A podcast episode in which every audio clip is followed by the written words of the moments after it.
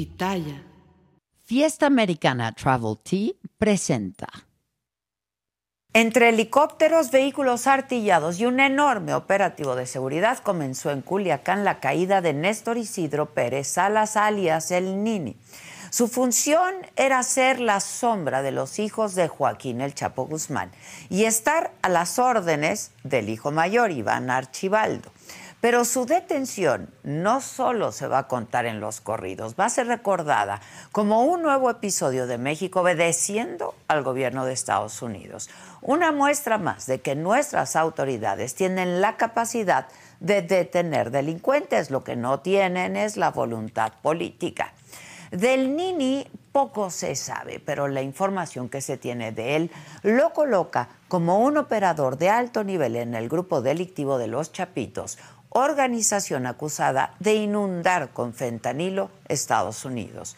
Sus actividades se relatan en las canciones de Peso Pluma, Fuerza eh, Régida, Marca Registrada, Grupo Codiciado, Gerardo Ortiz y Enigma Norteño. Son decenas y decenas de corridos donde se relata su poder, sus lujos, sus excentricidades, desde sus armas. Una vida muy pública para alguien por quien la DEA daba 3 millones de dólares como recompensa para información que llevará a su captura. Y tras su detención, también se han difundido imágenes de sus mascotas, un par de tigres blancos que estaban en su residencia privada. ¿Por qué? Pues porque podía, porque la acumulación del poder del crimen organizado es así y cae en lo estrafalario. Finalmente, el miércoles, en el fraccionamiento Colinas de la Ribera, al norte de Culiacán, comenzó un fuerte desplazamiento de unidades del Ejército Marina y la Guardia Nacional, incluyendo vehículos artillados y helicópteros. Todos se concentraron en una casa de la calle Villa Culiacán. De inmediato en las redes sociales comenzaron a difundirse imágenes del operativo porque claramente iban por un pez gordo. Y porque justo así empezó el Culiacanazo o Jueves Negro, el día en que se detuvo, pero también se liberó a Ovidio Guzmán. En aquel episodio, el Nini también tuvo su parte porque estuvo al frente de la respuesta mortífera que los criminales dieron para evitar la detención de uno de los hijos del Chapo. Lo que finalmente generó que el presidente López Obrador él mismo ordenara su liberación. Pero en el caso del Nini, nada de eso ocurrió de inmediato.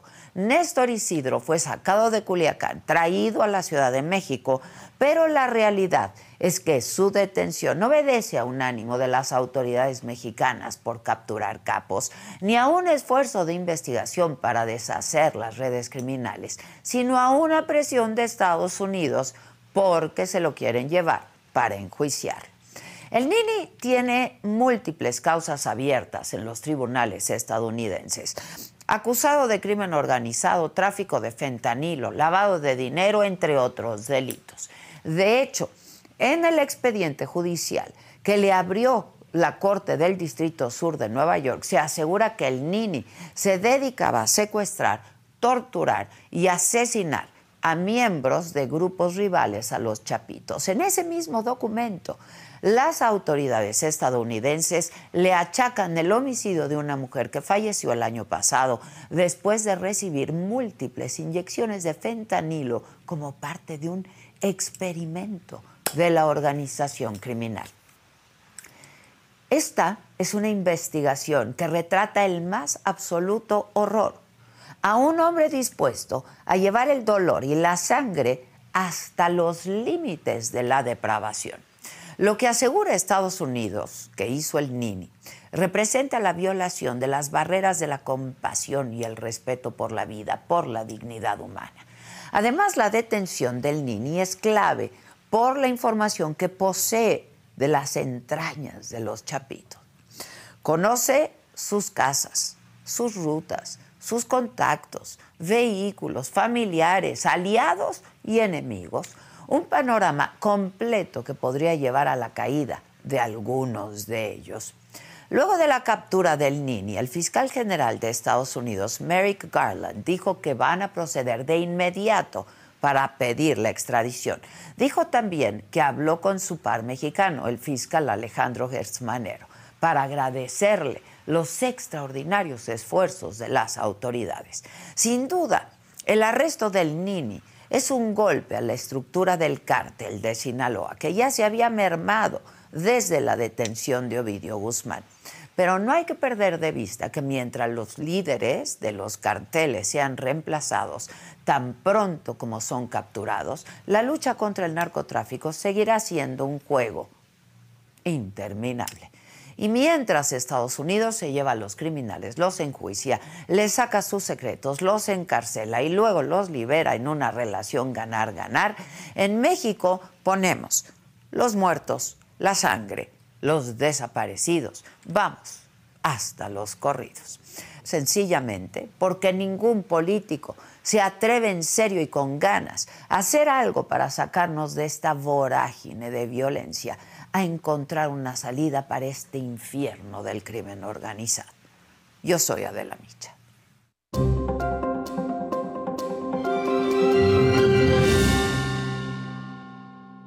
Hola, ¿qué tal? Muy buenos días. Los saludo con mucho gusto y que es viernes 24 de noviembre.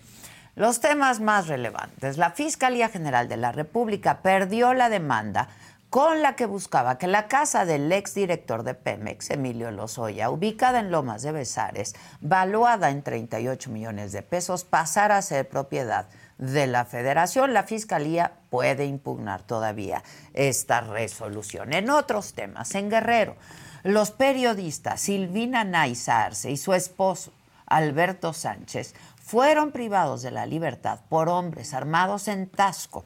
Fue desaparecido también el periodista Marco Antonio Toledo junto a su esposa y su hijo el domingo pasado en la misma ciudad. En el cuarto día de precampañas presidenciales desde Chiapas, Claudia Sheinbaum aseguró que tener procesos democráticos en Morena los hace invencibles. Xochitl Gálvez designó a Max Cortázar, ex vocero de Felipe Calderón, como coordinador general de comunicación de su campaña.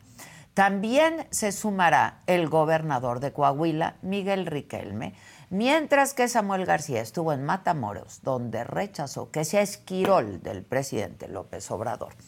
En información internacional, hace unas horas inició la tregua de cuatro días pactada por el gobierno de Israel y el grupo terrorista Hamas.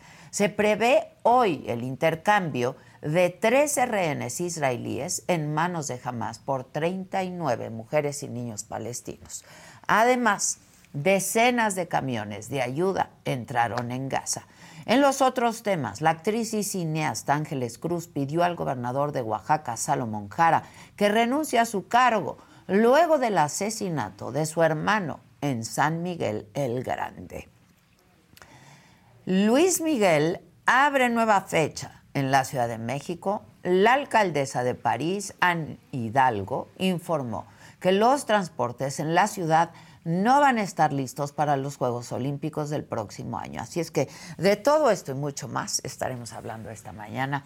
Quédense con nosotros, pongan sus colorcitos en el chat ya desde este momento, comenten y como cada mañana yo les pido que compartan esta transmisión a punto de llegar a los 2 millones de suscriptores por YouTube. Gracias a ustedes. No se vayan. Ya comenzamos.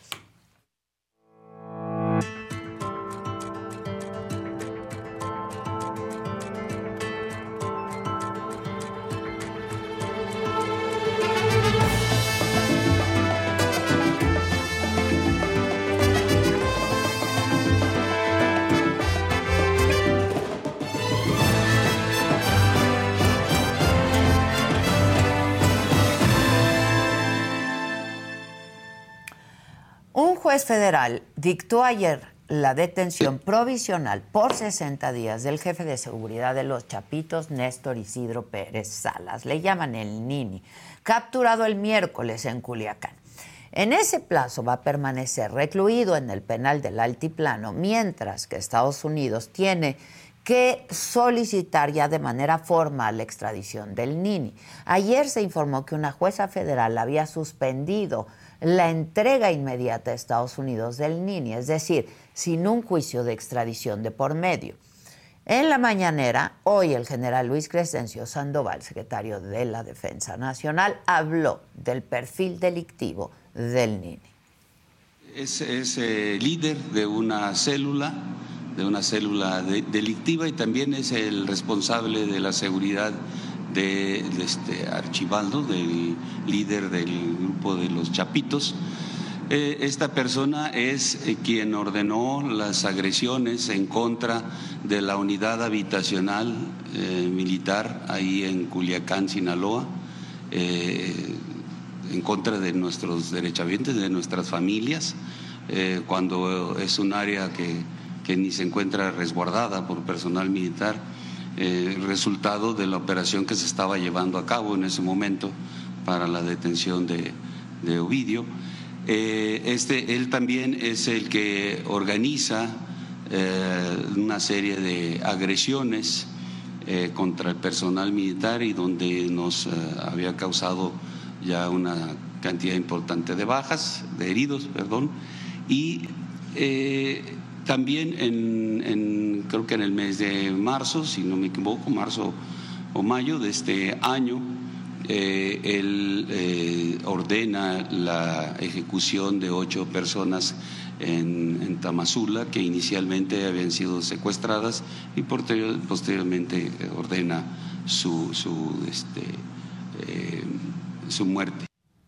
Bueno, y para hablar más de este tema y de este personaje, Vamos a hacer contacto en este momento con Adrián López. Adrián es director del periódico Noroeste de Sinaloa. Adrián, ¿cómo estás? Buen día. ¿Qué tal? Muy buenos días, Adela. Te saludo con mucho gusto. Oye, ¿qué agregarías al perfil de este personaje?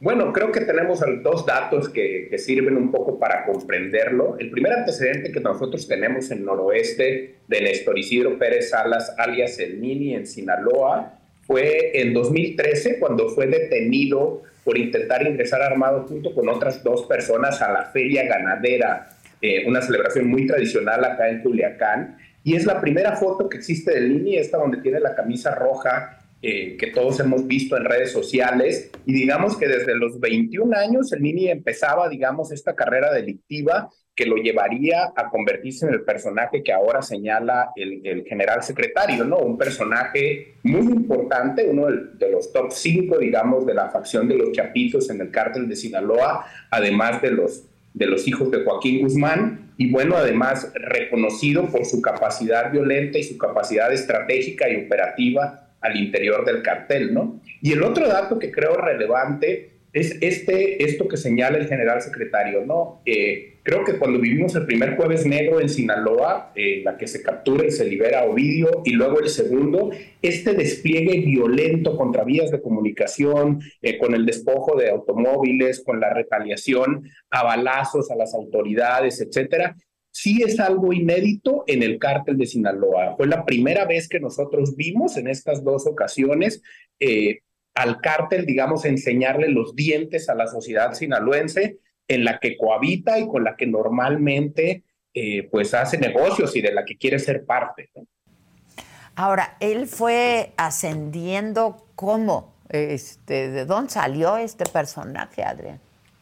Híjole, es muy difícil, ¿no? Porque al final es un mundo en el que no estamos cerquita de la. E, evidentemente, ellos lo cuentan mucho a través de este imaginario nuevo del, del, del, narcocorrido, del corrido tumbado, que le ahora.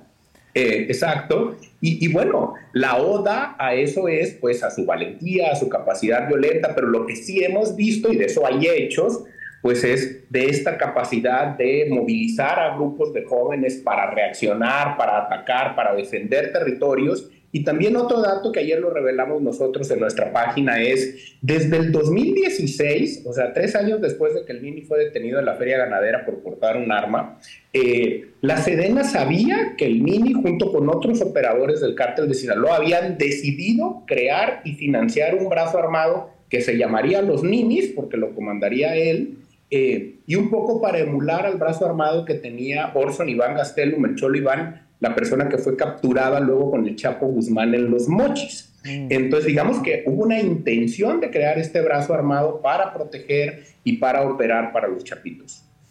Ahora, em, dime algo. Eh, ¿Qué tan cercano eran los chapitos? Porque se habla de que alguien hubiera podido ponerlo, revelar información, este, luego del asesinato, creo que fue ayer, de otro personaje al que le llamaban el mago en los Estados Unidos, en Los Ángeles, este, que los propios chapitos podrían haberlo puesto porque era pues ya demasiado estrafalario, incluso más que ellos, ¿no? Bueno, la experiencia enseña tristemente, eh, cuando vas a los juicios, cuando revisas los expedientes, que la mayor parte de estos personajes suelen ser ubicados básicamente por dos razones. Una, por la inteligencia norteamericana y la otra, mucho de esa inteligencia luego se alimenta pues, de filtraciones de los mismos operadores del, Sí, exactamente. Entonces, pues son testigos, testigos protegidos, gente que conoce sus movimientos. Hay que recordar también que en el juicio del Chapo aprendimos que el gobierno norteamericano, primero la, primero, eh, eh, eh, la DEA y luego el FBI, infiltraron una gran cantidad de llamadas porque clonaron la VPN, la red de comunicación del cártel de Sinaloa. Entonces, la cantidad de información que sigue habiendo allí, que no se ha usado para ejecutar operativos, es, es abrumadora, ¿no? Se, se, nos olvida un poco eso. Y entonces, digamos que las autoridades norteamericanas y luego las mexicanas, que son las que ejecutan estos operativos, pues no están tan a ciegas. Entonces, sí llama la atención que siendo el Nini, y es lo que circulaba ayer en redes sociales, pues quien habría detonado esta violencia para liberar a Ovidio en ambas ocasiones, eh, pues no, no, detonar esa violencia para, para, liberarse a sí mismo. También lo que muestra un poco el, el, operativo donde lo capturan es pues que ya estaba solo y algo que también hemos visto con otros capos, el Chapo Guzmán en Mazatlán, en algún momento eh, eh, los Arellano en Puebla, eh, es que van ajustando sus círculos de seguridad para bajar el perfil cuando ya se sienten muy acorralados y terminan casi siempre acompañados de una o dos personas, ¿no? Ahí está el video donde todos vemos al niño arriba de una casa tratando de resguardarse. Y otra cosa que hay que decir, porque sí lo vivimos acá, es que el operativo sí fue muy, muy masivo, ¿no? La gran cantidad de operativo, helicópteros, enorme. Entonces, digamos, estaba diseñado para contener cualquier tipo de cosa. Eh, se, sellaron el, el, reclusorio también, que es algo que sucedió en el primer en el primer jueves negro, muchísima vigilancia en el aeropuerto también. A mí me tocó ir al aeropuerto ese día en la tarde y estaba completamente, completamente blindado, ¿no? Con, con mucha discreción, pero completamente blindado. Entonces, pues no pasó a mayores, creo también porque el operativo eh, lo hizo bien, algo que criticamos mucho en el primer jueves negro, que es que lo hicieron a mediodía, sin mayor eh, eh, discreción. Acá fue muy abrumador y creo que mucho más eficaz. Esto, este tipo de operativos, este operativo, que insisto, fue un enorme operativo, estos despliegues, ¿qué generan entre la sociedad, entre la gente, Adrián? Bueno, algo que yo he estado explicando, porque luego, luego caemos en el cliché y en el estigma de decir, ah, los culichis están acostumbrados, ¿no? A, a los balazos y a patrullas y a, y a, este despliegue militar. No, no estamos acostumbrados. Creo que nadie en México termina por normalizar si bien sí hemos ido normalizando el proceso de militarización, de pronto ver un operativo de 300 elementos y 20, 30, 40 vehículos, dos helicópteros, etcétera, eh, aun cuando pues, no se escucharon, solamente se detonaron esos dos balazos, ahí, ahí estás poniendo imágenes, eh, no, no estamos acostumbrados. De hecho, empezó a haber muchas preguntas. Digo, a mí me preguntan mucho, obviamente, mis amigos y mis conocidos, ¿qué está pasando? ¿Se puede salir? ¿No se puede salir? ¿Hay, hay hay seguridad, tenemos certezas y creo que algo que fluyó bien es que muy rápido dijeron que lo habían detenido y muy rápido el Centro Nacional de Detenciones subió la ficha de la confirmación de su detención y eso ayudó un poco a que se enfriaran las cosas, pero la verdad es que el operativo se mantuvo durante al menos cuatro horas que estuvo conteniendo cualquier posible reacción. Sucedió en Colinos de la Ribera donde lo detenieron y también sucedió en otros sectores de la ciudad, el traslado, eh, la isla Musala un poco para mandar el mensaje de que estaban allí eh, atentos, ¿no?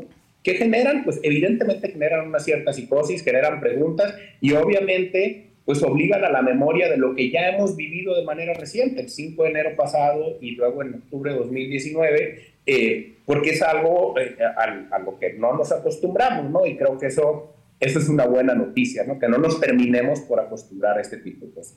Sí, sin duda, sin duda. La verdad es que eh, pues es, eh, empieza a generar eh, pánico y eso pues es genera caos también, ¿no? En la ciudad. Ahora, eh, Anabel Hernández eh, dijo ayer que este, pues habrían sido los chapitos quienes eh, permitieron la captura del Nini. ¿Estaban ya alejados? ¿Se sabe algo de esto, Adrián? Ustedes que pues trabajan las notas cada día, ¿no? No, es imposible, creo yo, digo, no sé las fuentes de Anabel, pero es imposible realmente saber así cómo funcionan esas relaciones personales. Yo lo que te puedo decir es que los hechos dicen cosas, ¿no? Y ¿Y qué hechos tenemos? Una, pues es que es muy obvio que la política de seguridad de los Estados Unidos está concentrada en la política de drogas y de seguridad, en la relación bilateral, está concentrada en el tema del fentanilo y los Estados Unidos atribuyen a esta facción de los chapitos y a todo su grupo la principal responsabilidad de la producción y el tráfico de esta droga hacia allá. Y lo que hemos visto es que las acusaciones que se han generado, el MINI enfrenta al menos cuatro en Estados Unidos, eh, pues están generando contra todos los miembros de esta facción. Hay al menos 20 personas de los chapitos, incluidos los hijos del, Chapo Guzmán, y luego, digamos, todos los operadores de los cuales el Nini, según la, acusación más larga, eh, pues hacía el trabajo, digamos, violento, el trabajo de la parte de seguridad eh, y el trabajo de, proteger, digamos, el territorio y a los hijos de, Joaquín Guzmán. Que si ese les corta personal o no, híjole, yo creo que eso termina siendo también bastante elástico dependiendo de las, de las coyunturas, de los territorios, de, los niveles de control, del riesgo que ellos asuman. Eso creo que es lo, lo primero. Y la otra cosa que yo creo que es importante es que eh, a mí me gusta citar eh, esta frase que dice de, Giovanni Falcone, que dice que la magia está mejor cuando más tranquila está. Y cuando hay mucha violencia para el negocio de la mafia, no, no, es conveniente, ¿no? ¿Por qué? Pues porque significa que estás peleando algo, que estás en pugna de algo, y entonces eso afecta el negocio. Y creo que ahorita el negocio de las drogas sintéticas, hablamos mucho de fentanilo, pero hay otro gran negocio que es el tema de las metanfetaminas, que son también para el mercado local, no solo para exportación, y ahí ya estamos viendo altos niveles de consumo en los territorios locales. Siempre me gusta hablar del consumo en Estados Unidos, pero no hablamos del consumo en México y las metanfetaminas o el cristal están ya presentando eh, eh, problemas de salud en diferentes eh, ciudades del país. ¿no? Entonces creo yo que con esta escalada, digamos, de la atención de los Estados Unidos hacia los chapitos eh, y el estilo, digamos, tan violento que, el MINI y su facción habían desplegado, pues son cosas que no se llevan bien. Eh, ya de si eso implica una traición, eh, un dejar hacer, tal vez, no lo sé, creo que de eso no tenemos evidencia. Sin duda, yo no quiero menospreciar que es una captura muy estratégica, que es importante, porque era un personaje importante en el imaginario de la narcocultura acá, y lo hemos visto también en los hechos con los dos jueves negros, y habrá que ver cómo se reacomoda, porque evidentemente ya tiene reemplazo y evidentemente el negocio en Estados Unidos sigue intacto y eso, y eso va a estar así. Sí, justo te, eso te iba a, a, preguntar, pues seguramente ya hay reemplazo, ¿no? Este, y no, no le dan a la estructura. Eh, eh, al final hay que, hay que entender estas estructuras de macrocriminalidad, ¿no? Donde, donde más allá de, de, de, la genealogía del narco, tú puedes escribir tres páginas de nombres célebres de los 70 para acá del cártel de Sinaloa, desde, Pedro Avilés, pasando por eh, la primera generación, el Mayo Zambada, todos estos, hasta, hasta los actuales, ¿no? Esos que están ahora en los corridos tumbados eh, y el negocio sigue cambiando, creciendo. Los únicos cambios relevantes que ha tenido el negocio, como por ejemplo eh, eh, la caída del auge de la marihuana y el auge ahora de las drogas sintéticas, pues en realidad tienen que ver con condiciones económicas, con que Estados Unidos regula la marihuana, ajusta su política provisionista en ese sentido, pero aprieta en este otro sentido y le da al cártel pues un, nuevo, un, nuevo hoyo negro, un mercado negro para explotar, ¿no?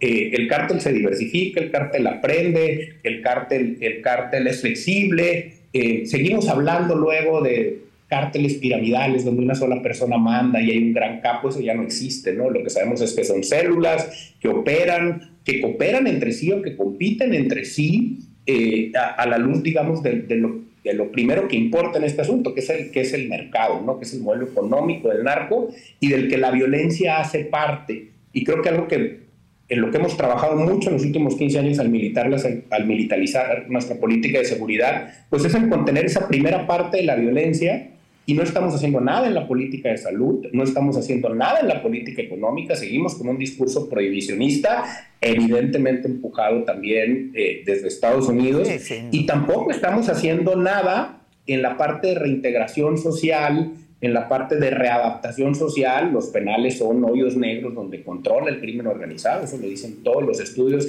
y no podemos controlar los penales, y no podemos meter Estado de Derecho en los penales, pues no sé cómo vamos a generar Estado de Derecho en otras cosas, ¿no? Creo que el gran pendiente de este asunto es la justicia, y, estamos muy lejos, las tasas de impunidad en crimen organizado, en narcotráfico, en homicidios, los, digamos, todos los homicidios que acompañan a esto, todas las violencias que acompañan a esta dinámica, eh, estamos muy lejos, muy, muy lejos. Muy lejos. Ahora, este, el personaje muy estrafalario, un enorme operativo que se da justo tres días después de la visita del presidente de Estados Unidos, ¿no? Estas detenciones muy importantes, pues así han ocurrido, ¿no? Por objetivos que desea eh, Estados Unidos. No, y bueno, y además con una felicitación que también es inédita. Sí, claro, como hay que leerla, ¿no? Exacto, o sea, nunca habíamos visto un presidente felicitar a otro gobierno por una detención de alguien que no es el capo mayor. Sí, claro, claro. Eh, eh, en realidad estamos hablando de un, objetivo estratégico, creo que por la violencia que, que, se le atribuye, ¿no? Porque al final todos sabemos que ese es el punto más doloroso. Y por supuesto, eh, alguien, alguien dice, pues es que lo acordaron y por eso lo agarraron, o como me decía alguien del, del, del gremio, pues es que hay que presentar chamba, ¿no? Eh, y, yo, y yo también, un poco jalando el hilo hacia atrás, lo que tenemos de antecedentes en los locales, que le acababan de decomisar unos ranchos junto con unos tigres allí de, de Bengala, eh, habían, le habían asegurado también otra casa, digamos que ya venían, eh, ya venían dejando rastros, claro, a uno le resulta sorpresivo cuando por fin lo detienen porque no te explicas esos operativos.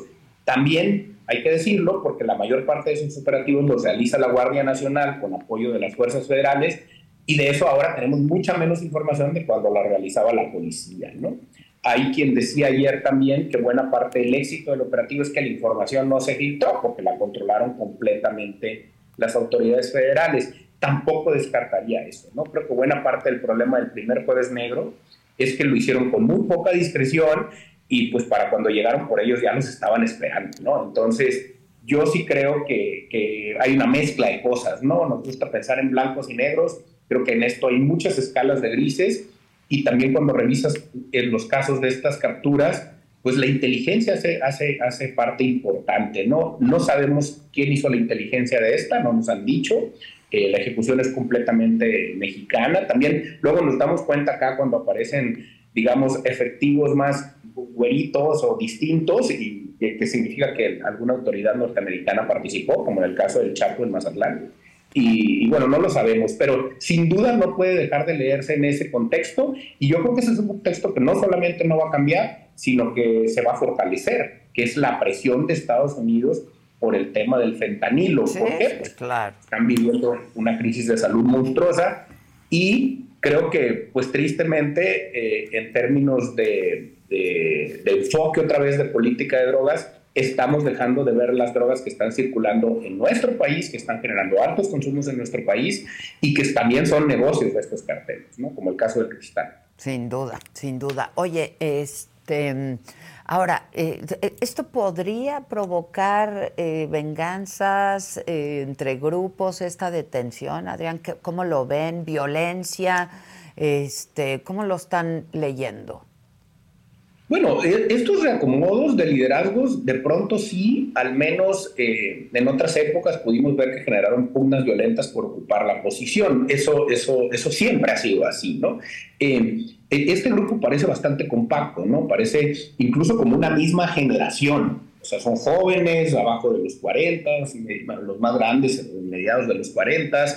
También ya no son tan jóvenes, ¿no? Solíamos hablar de, de juniors en su momento, pero creo que ya no. O sea, en realidad ya todos tienen eh, tienen familias y creo que eso al final también va cambiando la perspectiva y la dinámica con la que, con la que se ejerce esa violencia. También creo que el segundo jueves negro mandó un mensaje muy contundente de parte de las autoridades de que estaban dispuestas a ir a todo, ¿no? La, cantidad de, vehículos artillados y blindados destruidos, la cantidad de, personas muertas, el tamaño del operativo. Digamos que ese día el despliegue de violencia fue muy abrumador y el mensaje fue, eh, va a ser a, costa de lo que sea, ¿no? las detenciones y ese tipo de cosas. Creo también que fue un mensaje del ejército un poco para reivindicar la primera derrota, ¿no? El, tener que, que liberarlo y creo que eso tiene un poder simbólico muy importante, ¿no?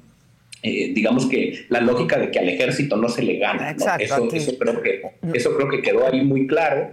Eh, entonces yo sí creo que, que, van a tratar de compactarse. ¿Por qué? Pues porque ya están muy en el ojo del huracán con las autoridades norteamericanas. Las acusaciones que están en Estados Unidos son muy contundentes, son muy detalladas y creo que lo que quiere Estados Unidos es extraditarlos a todos logró el Nini anoche frenar eh, la extradición con un amparo, eh, pero, pero digamos que el procedimiento estaba pensado para que se fuera de inmediato. De inmediato. eso, eso, eso no, no sucedió porque un juez lo logró. Lo mismo pasó con Ovidio, pero tarde o temprano lo logran, ¿no? Eso, eso, eso va a pasar lo, porque la presión de Sí, lo impidieron en fast track, ¿no? Este, De inmediato, pero eventualmente ocurrirá. Ahora, ¿se habla de algún otro personaje así como como el Nini que pudiera sucederlo? O sea, que ya se ha conocido o no todavía. Pues mira, los nombres están ahí en la acusación de, de, los Estados Unidos. Hay, otros cinco nombres, eh, te fallaría ahorita en decírtelos todos, pero están todos allí. Eh, y lo que enseña también esta acusación es que luego uno quiere atribuir, atribuir como roles hiperdefinidos a, a estos personajes. Y cuando ya revisan las acusaciones, pues digamos que todos coordinan un poco de todo, ¿no? El IN no solamente tiene acusaciones por el lado de la violencia, del despliegue de violencia, de asesinato, etcétera, también tiene acusaciones de tráfico de, drogas, de, portación de arma, de crimen organizado, digamos que juegan roles muy flexibles. Eh, y, algo que llama la atención también es que les atribuyen delitos eh, de los últimos 3, 5 años y tienen 30, 30 y tantos años. Entonces significa que que empezaron muy jóvenes y que tienen una experiencia acumulada a pesar de la edad importante, ¿no? Saben, digamos, lo que hacen. Eso, eso es muy obvio, pues ahí está, la, ahí está el éxito, ¿no? Entonces, yo creo que pues al final se van a, se van a ajustar. No me gusta replicar lo que circula en redes porque hay mucho también allí de propaganda. Sí, claro. Hay, que, hay, que, ser muy cuidadosos. Son Circulan muchos audios siempre. Y son expertos para la propaganda. Claro, algo que, que, a mí me gusta insistir, Adela, es que ellos tienen una estrategia de comunicación. Sin duda. Y, luego los medios caemos siempre, caemos siempre en el afán del clic, de dar la nota, de la primicia, de traer algo distinto, pues en replicar luego esas narrativas, ¿no? Eh, nosotros somos muy cuidadosos en eso, hemos aprendido a fuerza de, pues, de experiencia y de, y de trancazos, que que, hay que poner un poco de distancia, pues no podemos caer en, la, en, la, máxima clásica de somos un espejo de la realidad, cuando en realidad podemos tener una postura ético-periodística sobre esa realidad. Y cosas que hacemos, por ejemplo, no replicamos audios, porque no hay manera de validar uno. O sea, eh, no, no podemos distinguir ya los de inteligencia artificial. Ahora imagínate un audio que supuestamente sale de un radio de quién sabe quién. Eh, lo acabamos de vivir por el huracán Otis, por ejemplo. ¿no? Entonces yo creo que estamos allí... Eh, eh, pues muy oscuras y hay, que, hay que ir con mucho cuidado. ¿no? Entonces creo que la lista está allí y, pues muy pronto empezaremos a ver cómo se reacomodan. Pues sí, y de este personaje eh, detenido, el Nini, grandes lujos, muy, muy estrafalario, muy estridente incluso con sus lujos. Bueno, yo me atrevería a decir que hasta más que los chapitos, ¿no? Tiene más corridos que los chapitos, parece. Bueno, algo, algo que a mí me gusta mucho recordar esta entrevista que le hizo Julio Scherer al Mayo Zambada cuando habla sobre estos excesos y, y, el Mayo Zambada le contesta, pues no es algo, le, reclama sobre una fiesta y le dice eso que usted dijo no es cierto, lo que el proceso dijo no es cierto, porque si hacemos eso nos agarran. Ya. Me explico, como, como diciendo, y bueno, al Mayo Zambada no lo han agarrado, ¿no? Eso, eso creo que, que, es un buen mensaje. Todo el mundo eh, crucificó a don Julio por esa entrevista, nadie le puso atención a lo que dijo el entrevistado. Y el entrevistado dice ahí pues cosas que siguen siendo muy vigentes, ¿no? Eh, tristemente, que es eh, los reemplazos están listos, esto es más grande que yo y que nosotros, porque tiene mucho y va a seguir durando mucho. Eh, y además, si cometemos esos errores, nos agarran, ¿no? Y creo que la experiencia del Chapo Guzmán al ponerse tan a la intemperie con el tema de la película, con el tema de, de, de Sean Penn, que es del castillo, lo pone tan a la intemperie que lo vuelve un personaje muy complicado, digamos, de manejar en ese mundo y que además lo pone en el reflector. Creo que también es parte del error eh, en algún momento de los chapitos que se ponen demasiado a la intemperie y del niño en este caso, ¿no? Eh, otra vez, la secrecía es lo que mejor les viene bien a ellos o, o lo que mejor le viene al negocio. Eh, sí, y también creo que este, esta nueva dinámica de redes sociales, del corrido tumbado y todo, es pues una nueva ola narrativa que estamos viendo y viendo, porque algo que sí ha logrado el corrido tumbado, voy a poner acá en, otros temas, pero es conectar con unas audiencias jóvenes que antes no se identificaban con el corrido, eh, básicamente porque los ritmos cambiaron, porque quienes los cantan ya no son, eh, eh, digamos, el típico embotado, sí, claro. etcétera, sino es joven, un joven que se ve como se ven todos los jóvenes de ahora, ¿no?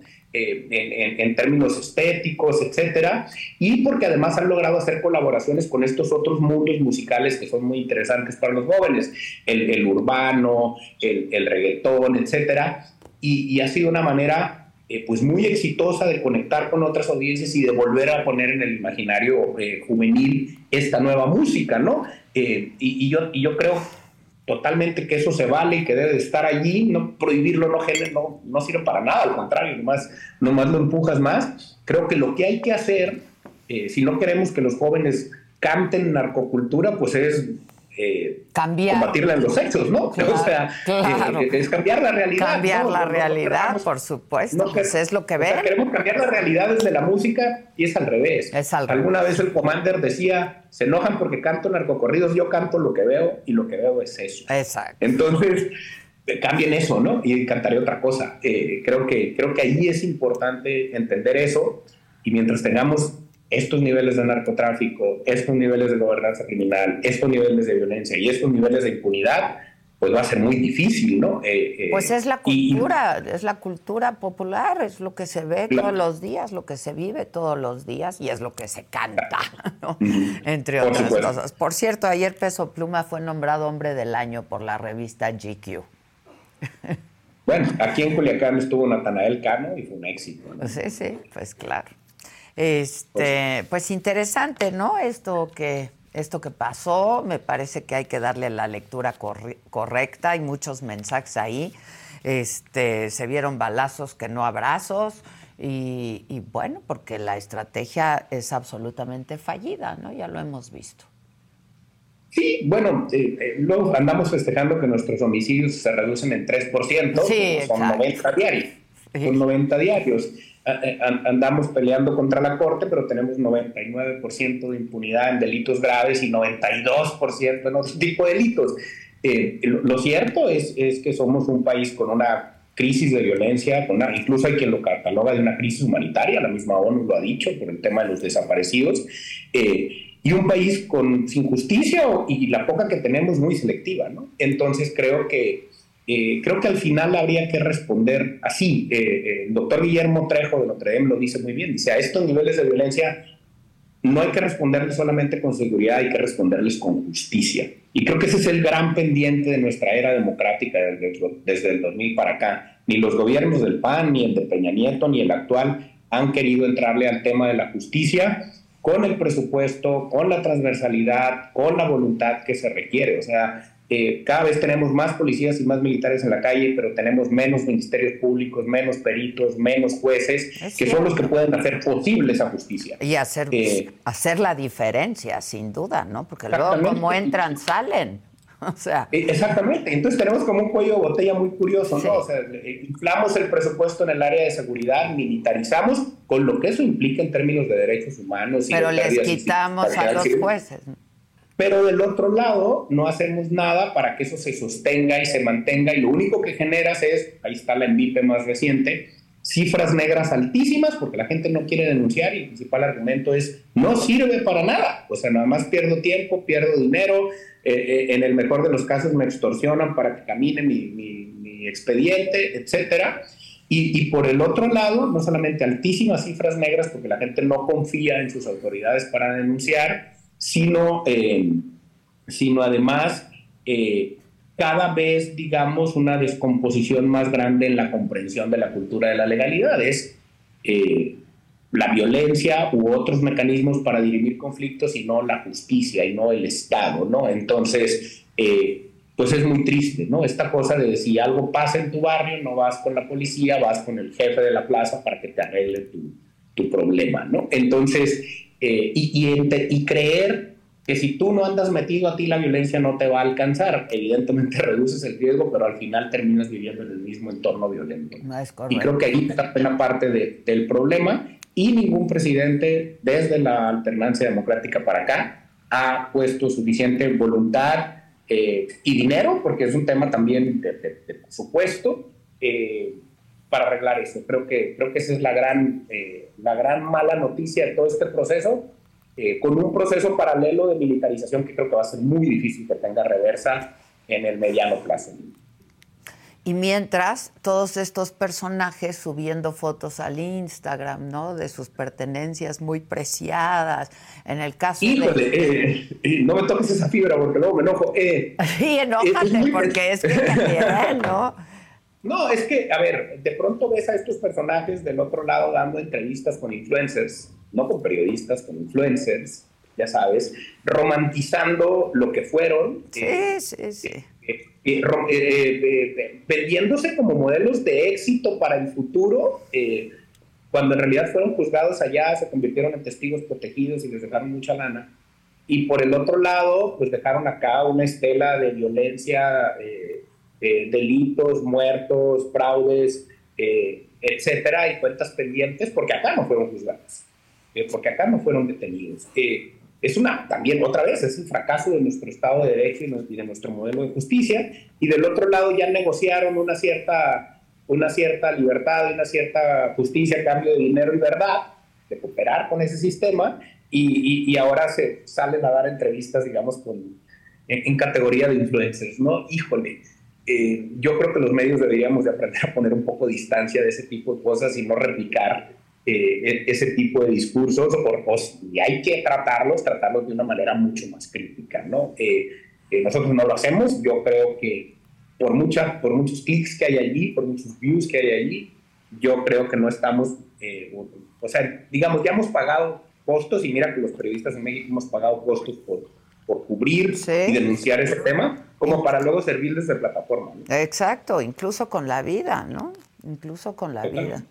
A ver, México, eh, otro de los grandes fracasos de nuestro Estado de Derecho es ese, las violencias selectivas que vive México contra defensores de derechos humanos, defensores ambientales y periodistas, y debo agregar cada vez también más la clase política, sobre todo la de primer y segundo nivel, o sea, regidores, alcaldes, eh, diputados locales, cada vez es más, es más grande y, todos los datos dicen que se va a poner peor. O sea, no hay, no hay ninguna evidencia, ninguna política pública, ningún hecho que diga que eso podría contenerse. O sea, la próxima elección podría ser mucho más violenta que la anterior, porque la anterior lo fue que una antes, etcétera.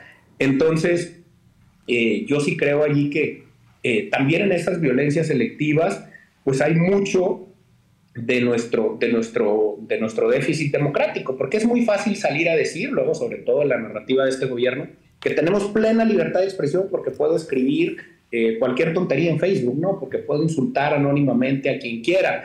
Pero una cosa es tener libertad de expresión para solamente expresarte en redes sociales y decir lo que quieras y subir cualquier tipo de contenido. Y otra cosa es intentar hacer periodismo que toque intereses de veras, porque entonces ahí se acaba la libertad de expresión. ¿Me explico? Que toque intereses político-económicos o narcopolíticos. Ahí está el caso de Miroslava Bridge, muy, muy ejemplar en ese sentido de la narcopolítica. Eh, y que ahí ahí se acaba la libertad de expresión, ¿no? O sea, tiene límites muy claros que están en el jefe de plaza, en el alcalde en turno, en el diputado local, etcétera. Eh, justo ahorita tenemos en, en, Taxco tres periodistas desaparecidos, privados de la libertad. Y, y, también la impunidad en esos delitos es 98%, ¿no? Entonces, eh, creo, que, creo que ahí el discurso de la plena libertad de expresión palidece muchísimo. Sin duda.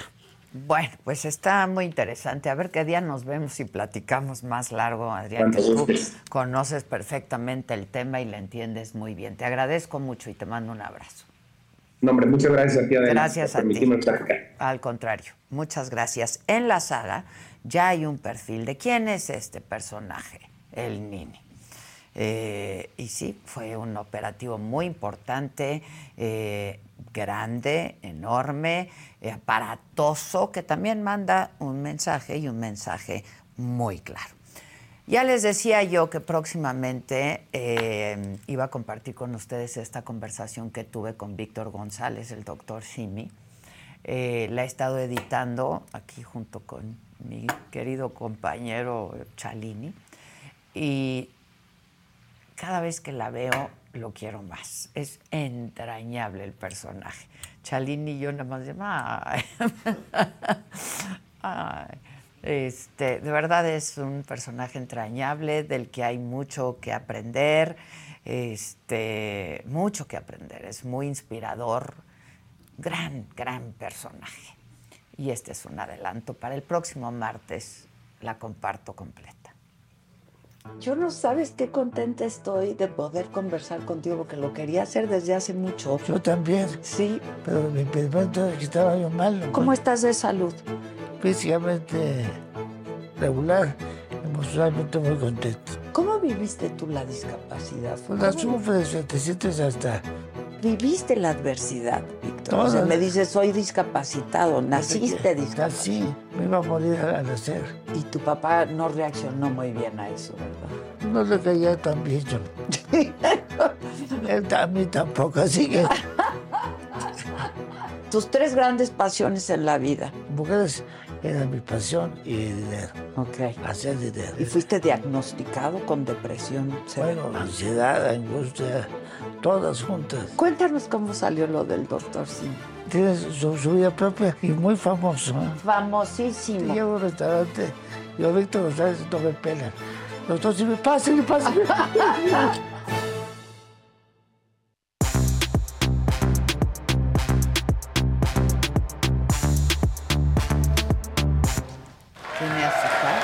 Buenos días. Buenos días. No me gusta con. Muy dulce. ajá, lo tomo. Como los hombres, Casarín. Pues igual yo, o sea, si está muy dulce no puedo. el café, muchachos. café. Estamos hablando del café. Pero de repente, no sé si te pasa, y hoy me sucedió, que a, mí me gusta así, negro, ¿no? Normalmente. Pero a veces, que así un poquito azúcar. Entonces le dije, póngale tantita. Sí, sí, sí, a veces como que dices, bueno, se me antojó algo dulcecito y ya. Sí, claro. Luego está muy negro. Hay que endulzarlo. Hay que, con algo sí, sí, sí. La vida es difícil. que pase algo un poco dulce. Algo, por favor. ¿Cómo están? Bien. Ay, qué bonita tu camiseta. Sí, es de una caricatura que no está... Está bonita la caricatura. Bueno, está padre la caricatura, pero es políticamente incorrectísima. ¿Ah, sí? Sí. Ah, Rick and Morty. Ricky Morty. Sí, le decía que había escuchado que la querían cancelar. Y ya ah, me... ¿de plano? Sí, ¿Y pero, pero ya los me expliqué. O cómo? No, es para adultos. Ah, es para adultos. Sí. O sea, digo, seguro la ven adolescentes que no sí, deben. No, que no deben. Pero es para adultos y está... Mira, me gusta, a mí me gusta. a mí también. Es una, gran, es, es una gran caricatura, pero no estaba, por los temas, no estaba a punto de ser cancelada, sino porque uno de los creadores estaba involucrado en un tema de abuso. ¡Ota! Sí. Y entonces. ¿Qué justo lo que decía O sea, qué enferma está la gente y la sociedad. ¿Qué pasa? Y en Nueva York pasa mucho. Ahorita estamos hablando con Casarín. Digo, oye, tenías razón. Hubo dos escándalos más de abuso de uno a Cuba Gooding Jr. y otro otro rapero en Nueva York, todo en Nueva York. ¿Qué les pasa? No, no sé, no sé. Te digo que, pero en Nueva York, pero en todas partes. Yo sé, pero, pero las celebridades que si en el deporte, que sí. entre las celebridades del deporte, del espectáculo, de la música, del está cañón. Está, muy cañón, porque no, no y, y, y para romper lo que acaba de suceder hace unos momentos. Llegaremos. Llegaremos. ¿Qué pasó? Si, Oscar Pistorius. ¿Te acuerdas de oh, Oscar claro, Pistorius? Vi, vi, el documental. Es el, el, sudafricano. El sí, ¿te acuerdas? Con sus prótesis. Eh, Blade Runner, como era conocido, porque y que estuvo a nada en su momento de convertirse eh, olímpicamente hablando en unos Juegos Olímpicos en el primer para atleta que pudiera competir con atletas normales. Obviamente eso se vio cortado por toda la situación. Bueno, pues acaba de recibir la libertad condicional después de 10 años de cárcel. También ya pasaron 10 años. Sí, pero fue brutal el crimen que cometió. Exactamente, pues ya. Bueno, te acordarás que al principio recibió una pena como de 3 años, ahorita no me acuerdo bien, y que la familia fue la pues que presionó y dijo, oigan, ¿qué les pasa? Porque además iban a ser tres. Ajá, de la novia que esos tres años se iban a convertir en nada y no tenía que pisar la cárcel. Y después de la presión, bueno, pues 10 años, pero acaba de recibir ya la libertad condicional y ya estará en su casa. Ya. Entonces, Oscar Pistorius, libre. La familia de la víctima, pobre. Pobre. Sí, sí. ¿Saben qué? Por favor, hay que juntarse con gente decente. Pero luego, ¿cómo los conozco? ¿Cómo los reconocen? Antes se pedían generales, hoy queremos un perfil psicológico. Ya, no puede ser, sí. O sea, la gente está psicótica. Sí, no, sí lo está. Luego hasta trabajan con uno y no se enteran. Es correcto. Eh, yo no vuelvo a hacer una contratación. A menos que no me entreguen un perfil psicológico. Sí, ya. No manches. Híjole. Híjoles. Qué barbaridad. Bueno, ¿con quién vamos? El que sigue. Ya vámonos rápido. Ya, ya, vamos. ya vámonos a desayunar. Bueno, pues vamos entonces a seguir. Ya dijimos lo que acaba de suceder con Oscar Pistorius y nada más para la gente, pues muy joven que nos esté viendo y no se acuerde de este caso, este paratleta que corría con estas prótesis y que era el hombre más rápido eh, sobre la faz de la tierra como paratleta, que en esta imagen fue brutal porque esta fue en el juicio y que decían cómo a ver era el hecho de que se había levantado de la cama porque él pensaba que alguien se había metido a su casa y entonces va y le dispara a la puerta del baño y pues atrás de la puerta del baño estaba la novia, ¿no? Entonces, pero esa imagen en la que él está sobre sus eh, muñones. Sus muñones. No, no, sé si hay otro término. Es que es lo que iba a decir. o sea, pero... Sí, no, pero sobre sus muñones, esa es, es, es fuertísima, ¿no? Entonces, y ni así consiguió eh, el apoyo, al final termina pasando esos 10 años y queda ya sobre libertad condicional. más todo un ídolo, todo... Era un idolazo. Una inspiración para mucha gente, ¿no? Sí.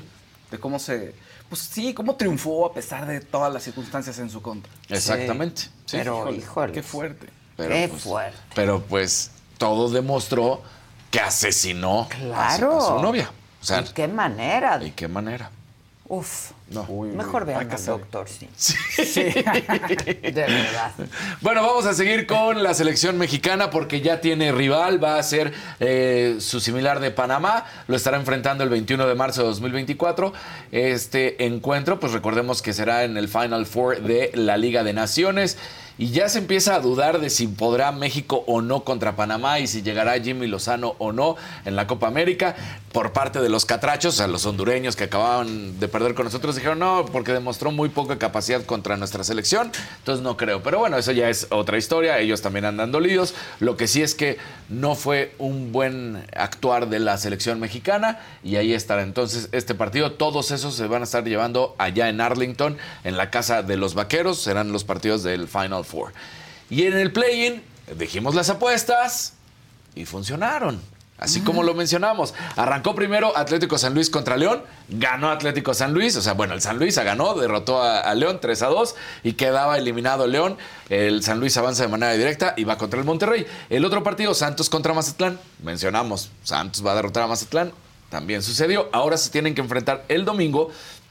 Eh, este domingo va Santos contra León. Y yo creo que gana León y ya será el cierre León contra América y ya estará lista la liguilla. ¿Quién gana? América. De León América, León. ¿Qué te pasa, Casarín? Ay, porque tú la traes mal. Sí. ¿Qué está América nos cae mal por definición. Ya, de entrada, de entrada. Los dos son Pumas, ¿verdad? Eso ya sí, claro. Sí, claro. ¿Qué pasó? Óyeme. por favor. les vaya bien, les vaya mal, les vaya regular. Somos Pumas. Así mero. Así mero. Está horrible. Claro. Está horrible tú, Kevin. ¿Qué eres, América? ¡Ay, no, ah, bueno! te, voy a abrazar, Eso, Entonces, eh, ahí estuvo. Lo que está muy macabrón es lo que decías al inicio, París 2024. ¿Qué? Pues resulta que la alcaldesa dice, ¿Cómo? no vamos a que tener... no va a estar listo el transporte. Exacto, entonces tú dices, espérame, espérame, millones, porque son millones los Y es que van una gran a los... alcaldesa. Sí, y dice, no va a estar listo. Y no es como que no va a estar listo para dentro de tres años, es en seis meses. Sí, sí, sí. ¿Y cómo te mueves allá? Es en junio, ¿no? Sí, entonces, ¿cómo le vas a hacer para Se moverte nos cruza en los... la elección, el- el- Sí. los juegos. Exacto.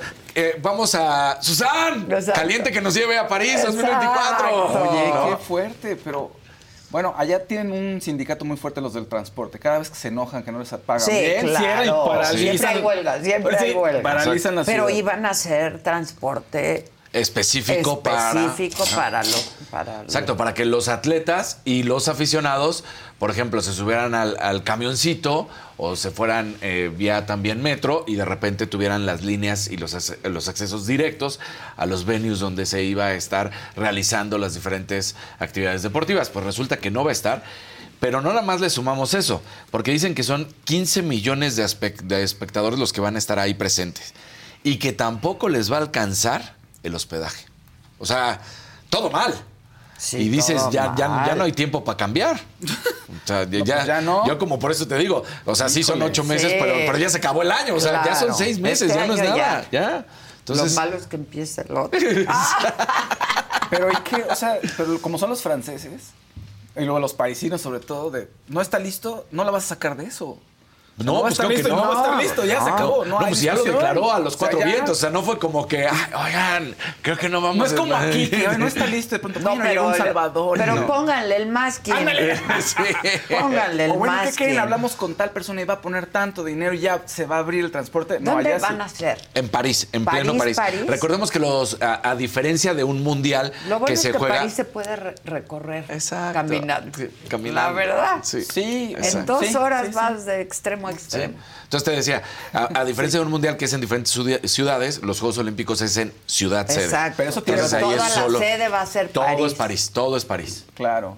Eso está Entonces- bien. Eso está bien, ¿no? La ciudad ahí. Y la tiene más vida. Bicla. Y la Bicla, pues sí. Pues sí. Es sea- un- as- así es esa ciudad. Sí. Sí. muchos le hemos caminado, maravilloso. Y en bici, ahí Sí. la gente se transporta muchísimo en Sí. bici. Y el metro. Pero, Metro, sí, pues de bueno, repente, es muy bueno el metro. si te están diciendo que están esperando a 15 millones, Sí, no, está cañón. ni caminando vas a poder, pues vas a estar chocando. Entonces, pues un relajo muy lamentable, sin duda alguna, este, este hecho. No se esperaba. Pero es lo que también en, en reiteradas ocasiones luego platicamos de unos Juegos Olímpicos o de un Mundial. Porque es- se romantiza de gran forma el, que, el hecho de que va a llegar un Mundial o va a llegar unos Juegos Olímpicos. Pero se nos olvida que el país sede tiene que invertir. Sí, claro. O sea, no es como que los Juegos Olímpicos dicen, aquí está una lana para que tú pongas no, todo no, el país, o pero la luego FIFA. le, pues, Exacto, a menos que se conviertan en elefantes blancos como, Como, suce- sí, claro, claro. O sea, por ejemplo, eh, el, el hecho de Sudáfrica, en algunos de Qatar, que se construyeron esos estadios y ahí se quedan y no vuelven a funcionar. Sí, es cierto. Entonces, eh, lo bueno es que estos son estadios olímpicos que, que- que sí siguen teniendo el uso, pero vamos a ver qué pasa porque sí es, es fuerte ese tema, lo que se da a conocer. Y el Gran Premio de Abu Dhabi ya arrancó, fueron las prácticas libres, ya corrió Pato Guard, el mexicano, le fue regular, tampoco le fue mal, digo, pues es, es su segunda incursión en, en McLaren y en, a bordo de uno de los automóviles más rápidos.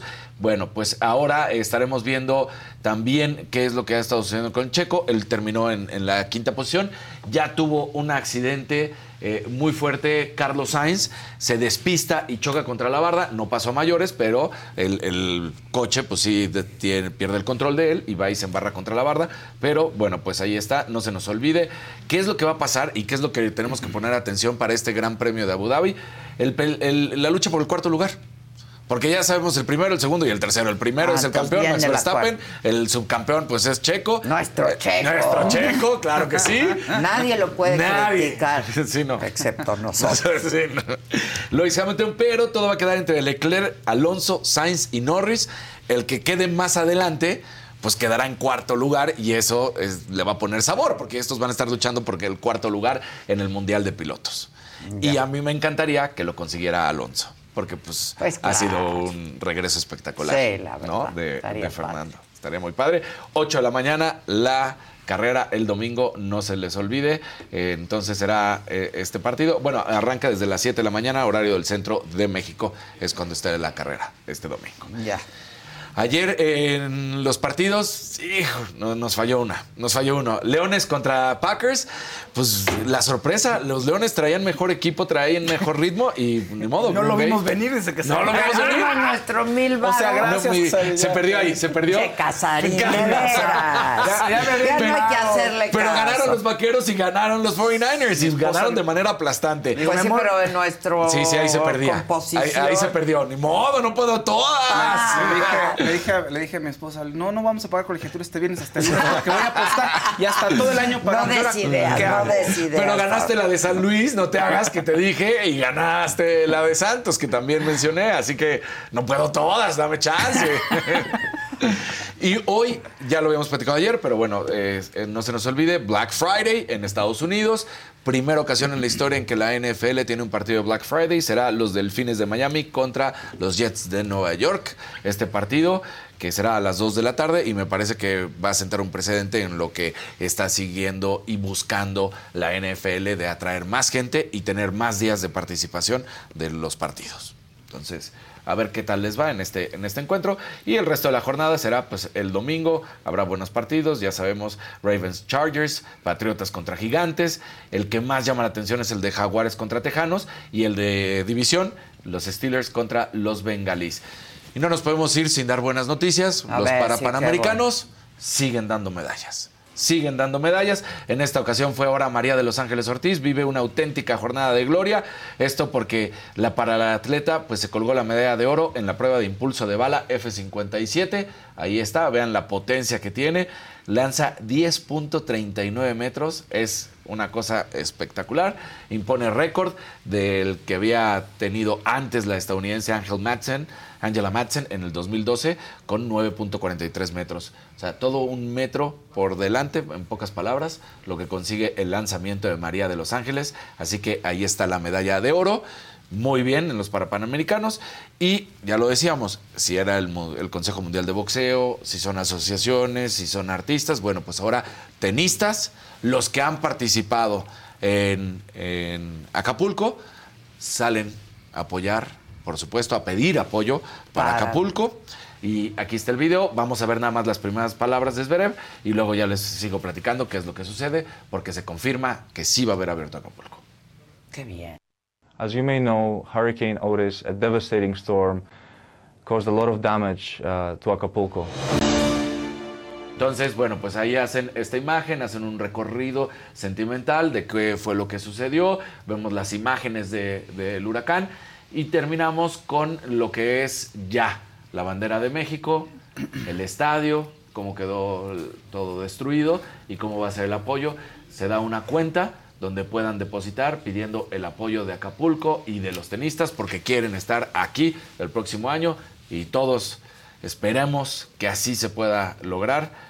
Se ha confirmado, abierto en, Mexicano, Qué en bueno. Acapulco. La verdad, bueno. qué bueno. Sí. Hay que ir. Sí. Hay que ir. Hay que ir. Sí.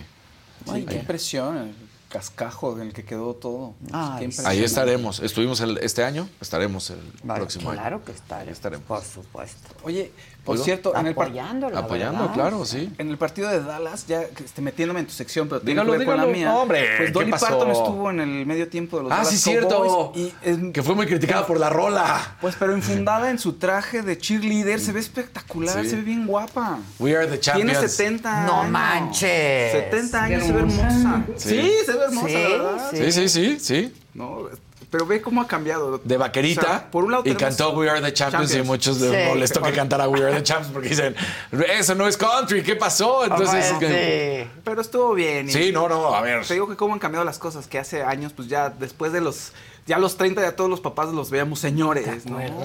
Y hoy ve, ve. 70 años. Y- y muy Jane sexy, muy guapa. Fonda, Jane- 80 y Sí. tantos. Check, se ve hermosa Cher, también. que es mi adoración. No, y vesti- vistiéndose sexy además. Así es que ya sea. déjenos de criticar a las personas.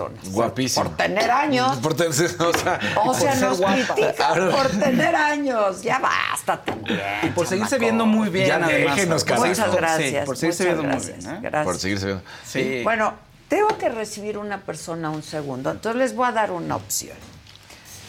O leen comentarios o empiezan con espectáculos. Sí, ya nos vamos, no Pues si quieres con espectáculos y así llegas a decir adiós.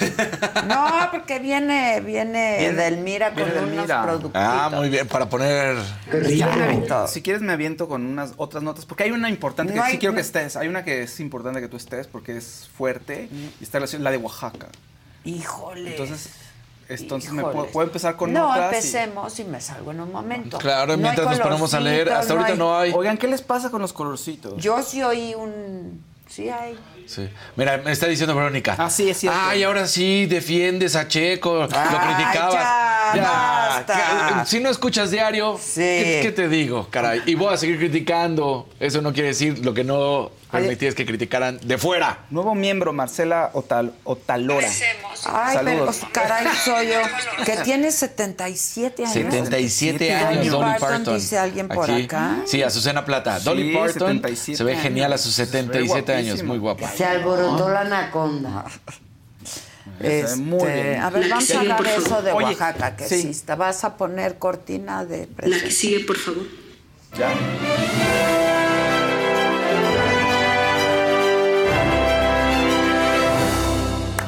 Yeah. No les pongan likes, compartan.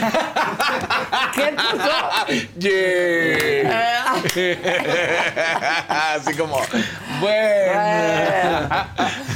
Oye, a ver, ves, no te quiero decir. no, no, no, calma, calma, calma, calma, calma. No, espérate, pues no me hagas reír, porque esto no está serio. No, está tremendo, ah, lo de Oaxaca. Eso está fuerte. La cineasta y actriz Ángeles Cruz está pidiendo que renuncie el gobernador de Oaxaca luego de que su hermano falleció en un atentado. Un grupo armado llegó y asesinó a cinco personas, entre ellas el hermano de Ángeles, dos agentes de la fiscalía y dos agentes locales, de la autoridad local.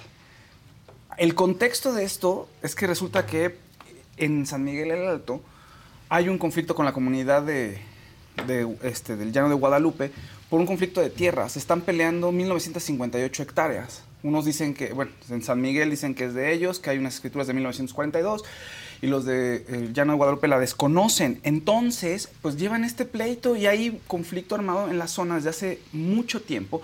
De hecho, hay presencia en la Guardia Nacional en la zona. Pero pues bueno, las hostilidades siguen y esto es parte de todo este conflicto. Entonces vamos a escuchar tantito a Ángeles lo que nos dice y lo, lo que le dice también al gobernador. Hoy estamos enterrando a mi hermano, a José, nuestro agente, nuestro nuevo agente a la gente de la colonia Lázaro Cárdenas, a Gabriel. Advertimos de que estábamos en peligro. Señor gobernador, usted nos dijo que íbamos a estar seguros. Y hoy estoy enterrando a mi hermano. Renuncie si no puede con el cargo. Renuncie si no puede garantizar nuestras vidas. Justicia para Guadalupe Victoria. Justicia para San Miguel el Grande. No, Bueno, está terrible y es un conflicto entre comunidades. Eh, y pues, oh, como lo vieron, es algo muy cruento. Allá es un pasa mucho. Sí, ya es un protocolo que gente de seguridad tenga que escoltar a habitantes de la comunidad para que puedan llegar a sus casas. Nada más que aquí pues fue una emboscada. Eh, bueno, antes de ponernos a decir quién es el malo y quién es el bueno, pues habría que investigar un poco más. Es decir, no, puedo, no podemos satanizar a, Pero en la denuncia ella termina diciendo, ya me habían, ya estábamos sobre amenaza, ¿no? Te, lo termina diciendo. O sea, ya estamos sobre amenaza y nos aseguraste nuestra vida y nuestra seguridad. O sea, llano de Guadalupe está en conflicto con la otra comunidad que es San Miguel Alto y se están peleando por tierras. Insisto, no podemos decir, ah, estos son los malos y los buenos. No, los, no, no, no. Es complejo el conflicto. Entonces, bueno, pero ya hay personas que están muriendo a causa de esto y ya ha habido situaciones a lo largo del año también de pues, delitos, ultrajes, etcétera, etcétera, etcétera y bueno, pues ojalá se atienda esto, porque sí está muy peligrosa la zona. Desgraciadamente, pues bueno, ahora sí que nuestras condolencias a Ángeles y a toda su familia, la verdad. Bueno, pasemos a otros detalles, ya cambiemos. Ya, pues deja que, vaya la llamada y, hablemos de conciertos, Casarín. hay, hay, un verdecito, mira, de Imayo aunque sea para el venenito de la semana. Exacto. Y ni me lo dan, compadre. Ahorita lo voy a ir a reclamar. Amarillo de José Eliud Ruiz. Gracias a Jefaos, valió la pena la espera. Al fin terminaron mis seis años de soltería. Ah, caray, ¿ahora eres brujo de la soltería o qué? No, dice que van a terminar, que van a terminar, según lo que entiendo, porque es lo que platicamos ayer. Ah, muy bien, muy bien. Va a terminar su soltería. Un azulito de Sandrita Nazar. Feliz cumple para Edith de parte de las hermanas. Feliz cumpleaños, Edith. Exactamente. Bueno, oigan, en el rubro de los conciertos, la gente que ama a Luis Miguel, pues Luis Miguel está con todo y una fecha nueva para la Ciudad de México. Show. 20 de diciembre y el 25, mañana sábado 25 a las 10 de la mañana se abre la preventa en Superboletos, entonces estén atentos para adquirir a un, pues, así que una oportunidad de ver a Luis Miguel si no lo han hecho y si lo quieren ver otra vez, pues va. Pues sí. Está, total, está bien barato, pues vayan a verlo ¿Cuántas otra vez. fechas más abrió? Una fecha más nada más. Una fecha más. Venga. Eso, ya. Muy bien, entonces felicidades a, Hay que ir a Luis verlo. Miguel. Quien triunfó también ayer fue Sí, sí. Junior H. Junior H está con todo. Ahora sí que los correos tumbados están con todo y Junior H es uno de los exponentes más importantes junto con Peso Pluma y Natanael Cano. Le está yendo increíble. Ya este año había llenado tres veces la Plaza de Toros, ahorita lo hace en el Foro Sol con se- 65 mil personas, tiene solo 23 años de edad. Que canta pues, corridos tumbados, belicosos, en Lo Peso Pluma, Natanael, en ese, rubro, en ese rubro. Pero es interesante, a ver, lo, lo puedes criticar, pero es cierto, es una realidad y, él está, y está pegando entre la gente del país, entre los jóvenes del país. Es la Es decir, realidad de nuestro propio hay- país, no se puede negar. Hay una situación ahí que está afectándole a la gente y eso es lo que pasa y de eso hablan ellos y tú también te, pues la verdad es que te involucras. En parte puede ser que estés muy cercano a la realidad o también si la ves desde lejos, ¿no? Pues, Claro. te- se te hace divertido incluso, porque lo hacen divertido también. De pronto sí tienen razón y puede ser una apología del delito, sí, sí puede pasar. Lo O sea, es. sí puede pasar. Pero finalmente son las realidades que, a las que ellos están enfrentando. Y mucha gente en el país está enfrentando esta realidad puede ser que sea como nuestro rock Casarín. Nada más que en Estados Unidos, cuando sale el rock en los años 50, pues la gente se está rebelando contra otras cosas, porque era una sociedad muy, muy fresa y muy conservadora. Entonces necesitaban un poquito más de libertad en el plano romántico y sexual. Y aquí lo que tenemos es libertad, o lo que necesitamos es como libertad para hablar de algo que está ocurriendo en el país, que es la violencia en la que estamos sumergidos. La bronca es cuando eh, simplemente, como bien lo decimos, se hace esta apología y se habla del dinero y se habla de las drogas y se habla de la violencia. O sea, eso es lo que no está bien. al Totalmente. Digo, de alguna manera Peso Pluma fue el- la persona del año según GQ. Bueno, no sé, según GQ les gusta para persona del año. Dijeron, él es la persona del año. Lo cual, pues tienen razón, ha estado triunfando en todos lados. Estuvieron de invitados, entre otros invitados en el concierto de Junior H, Grupo Frontera, Grupo Firme, Grupo Ballesteros, Alemán, Eden Muñoz, Órale. Luis R. Conríquez, entre otros. Y él estaba muy contento porque había ido su familia por primera vez a verlo. Y estaba también muy preocupado por la inteligencia artificial porque resulta que de pronto hay circulando un cover que supuestamente hace él, me dediqué a perderte, Alejandro Fernández, pero no la canta él en realidad, es inteligencia artificial. Entonces la gente le está gustando cómo que está quedando el asunto, pero pues no la canta Y él no se molestó como. él está preocupado, está preocupado porque cualquiera ya puede hacer con una inteligencia artificial, puede clonar la voz y hacer canciones. Pero y a lo que me refiero es no está enojado como el conejo malo Está que asustado. inventó y no sé Está asustado, pero lo tomó con optimismo y cantó Me dediqué a perderte en el concierto. Entonces, lo cual quiere decir que lo está tomando mucho mejor que otros, Casarín. Andrew Broa, un azulito. Es el mejor vicio matutino, los amo. Y un naranjita de verde citrón. Seguimos esperando que Faust se quite la camisa para cotorrear. Pues, ¿Qué ¿cómo vas? que vas a cotorrear? Más bien Tú vas a lo dijiste hace unos días. Está ¿Qué horrible. Y luego Casarín podría ayudar también, pero es para ti. No quieren hacer eso. No quieren ver eso. Está horrible. No quieren ¿No lo ver. quieren bueno, ver? Hay, bueno, hay gobernadores y políticos que sí, es- en sus TikToks y en sus campañas pues, están en traje de baño, ¿verdad? Y no importa, pero no, no quiero ser parte de eso. Estaríamos haciendo TikToks Sí. y ese tipo de payasadas. No quiero hacer eso, Casarín. No quiero hacer eso. En toalla. en bata china. Ahí, medio- Exactamente. Medio, abierta. ok, oye. en Dígalo. Unos muchachones, unos jóvenes en Zapopan, Jalisco, estaban en una fiesta y de pronto pues le subieron a todo el volumen y estaban oyendo mucha música. Entre Ajá. ellos, Julián Álvarez, y que no dejan dormir al vecino. Y que baje el vecino a decirles, ¿qué onda? ¿Qué está pasando? ¿Y quién crees que era? El vecino. Julián, sí. ¿El propio Julián? Eh, sí, ven, el video, por favor. Estuvo muy chistoso. Mira, ahí está. ¿Qué pasó? No lo dejaban dormir. No lo dejan dormir a ¿Y, Julián y Álvarez. no sabían o sí sabían? Yo creo que sí sabían que era el vecino, pues. O sea, mucha gente que vive alrededor de famosos saben que el famoso está ahí, aunque no visite tanto la casa, aunque no pase tanto, saben quién vive ahí en la localidad, digamos, o en la colonia. Entonces, mira, ahí está Julián. Está Julián Y entonces a decirles, saludo, oigan, Julián". bájenle. Sí, oigan, ¿qué pasó? Bájenle, ya venía a echar pleito, les dice Julián. Todos terminaron, eh, pues tomándose fotos con él y espero que haya podido dormir. echándose un Julián. trago. Exacto. Espero que haya podido dormir Don Julián Álvarez.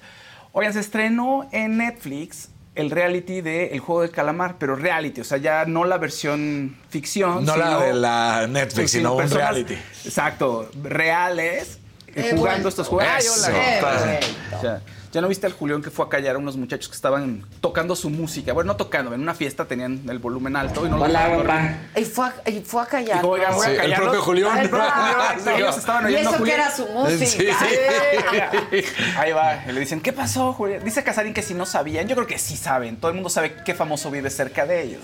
¿No? Sí, claro, sí es tu vecino. Entonces, era un guiño, yo creo, al Julián también. Entonces, lo hicieron bajar a propósito. Te quitaron tus horas de sueño, Julián. Pero todo sea por los Ah, fans. está padrísimo. No, está bueno. Está bueno. Oigan, les decía que ya pueden ver el juego del calamar. También ganas una lana. Sí, sí, el ganador debe de ganar una lana, claro. No, como, lo- o sea, como lo hace, pues. como lo hace la, la En la serie de ficción resulta que es un grupo de personas eh, de Corea que no tienen dinero, entonces los reclutan para jugar unos juegos mortales y quien gane pues ganará mucho dinero y les solucionará la vida y pagará sus deudas. ¿no? Y pues fue muy famoso por los trajes, por cómo se vestían. muñeca. Por la muñeca enorme que les disparaba y los mataba a todos.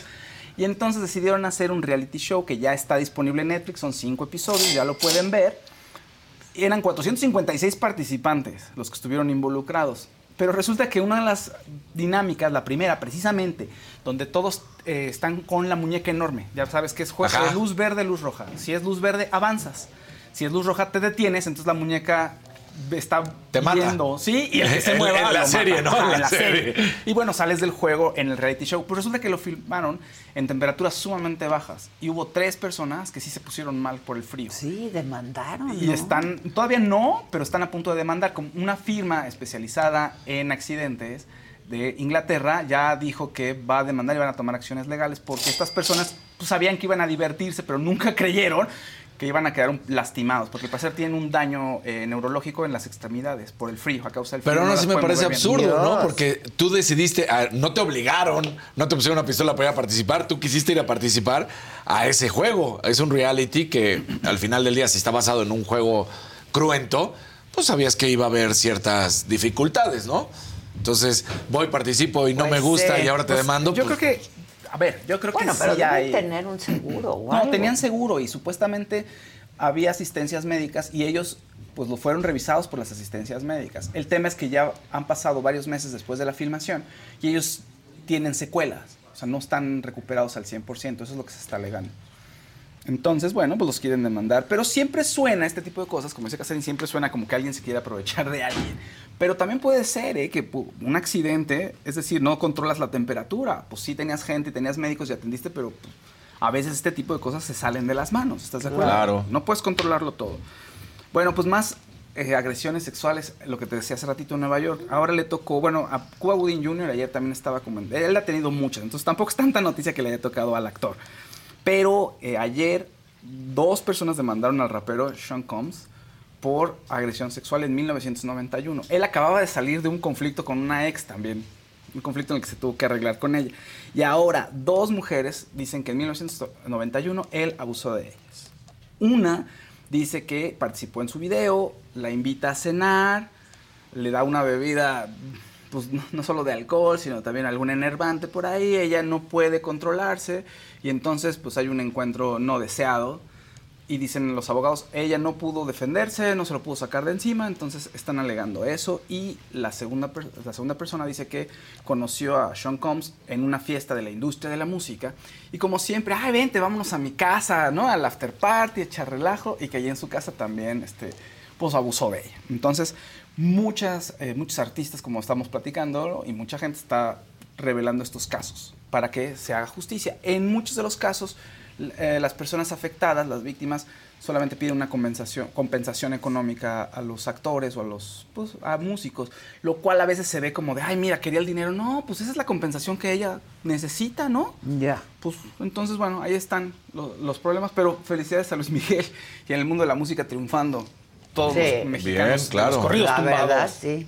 Lo que le ¿Viste Casarín. Peso Pluma? Sí, pero. Hombre del año. Hombre del año, ¿sabes GQ. La revista Sí. Es que hay un punto, lo que le digo a Casarín. Dice Casarín es que es una apología a la violencia. Sí, a veces pasa eso y a veces estás de lejos y cantas esas canciones, pero no estás inmerso en esa violencia y te gustan y están divertidas. Sí puede ser apolo- apología de la violencia, pero es lo que están viviendo muchos Es mexicanos. realidad. Yo lo sé, Y que, pero. o sea, el arte o la cultura pues, sale de lo que vives todos los días. ¿no? Pero al final del día, sí puede haber de alguna cierta manera de, de nosotros o de la música poder decir, espérate, o sea, tampoco enaltezcas la droga y tampoco enaltezcas las No sé, yo, armas. yo, yo soy No, libertad total, pero... prohibido, prohibido, Unidos- Sí, no, o sea, sobre todo algo así. Fíjate que en Estados Ay, Unidos- ya llegó. Ay. Ede. Fíjate que en Estados Unidos, a propósito, ya a- a- abus- este, abusando, no de Ede, perdón, abusando de que ya llegó Ede y metiéndome un poco. No de por- ella, ¡Ah, no caray! de ella. La, la ¿A dónde? la- el cine para adultos en Estados Unidos está eh, protegido bajo la ley de eh, expresión, libertad de expresión porque es considerado arte, una expresión artística. Incluso la pornografía. Sí, sí, sí. To- Entonces Es que- no puedes cancelar o no puedes hacer nada porque supuestamente Pues son actores. tema, ya entra la están- pornografía. Sí, son Digo, actores. no porque sea actriz porno, Claro. ni mucho menos. Oh, Oh, ¿Te vas a ay, quitar trae maletita. No, hombre, pues. ¿Por qué? No, no, Él prometió que se iba a quitar la camisa. ¿Qué prometí? Que prometí que me iba a quitar la camisa. ¿No te ¿Por acuerdas hace unos programas Sí. dijo así?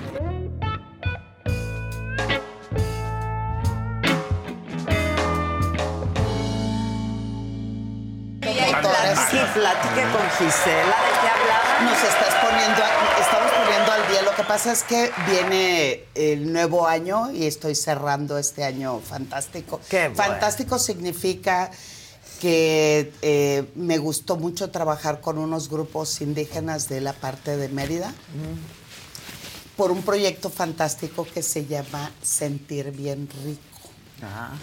Entonces, en es- oye, que viene del tema y yo quería sentir bien rico viendo que se quita la, La camisa. camisa. Digo que eso- Mira, no, no, no, no, no, no sé si va a ser eso. factible, pero lo que sí podemos Gracias, compartirles es cuando Fernando entró y lo vio en el baño. es que eso fue ayer. Fue ayer, pobre Fernando. A, a- a ver, muchachos, A el ver, ¿qué video. tienen? Miren, llega Fernando. ¡Ay, la Habla. Pero ve, pero ve, viste, pero ve, o sea, volteó a ver a la cámara, que ya lo esperabas, Fernando, ¿te diste cuenta? No. que ve, ve, volteó a ver a la cámara, fue Estaba planeado. viendo a Estelita, o quién sabe a quién estaba Ay, qué bueno que me dicen que cámara. Hay que cerrar la pinche puerta. Nada más se ve, le digo, no, no, no, no, perdón. Le digo, "Ah, perdón, perdón". Bueno, pero, eh, pero, eh, oye, y yo así, ¿y tú estabas ahí? Sí, jugando Eres el plantas que contra zombies. Yo estaba sentado en el baño. Jugando plantas contra zombies. Muy a gusto, Eh, fíjate. Ya sabes que es terrible estar Muy a muchas gusto. horas sentado en la taza del No, baño. acababa con de tu llegar, celular.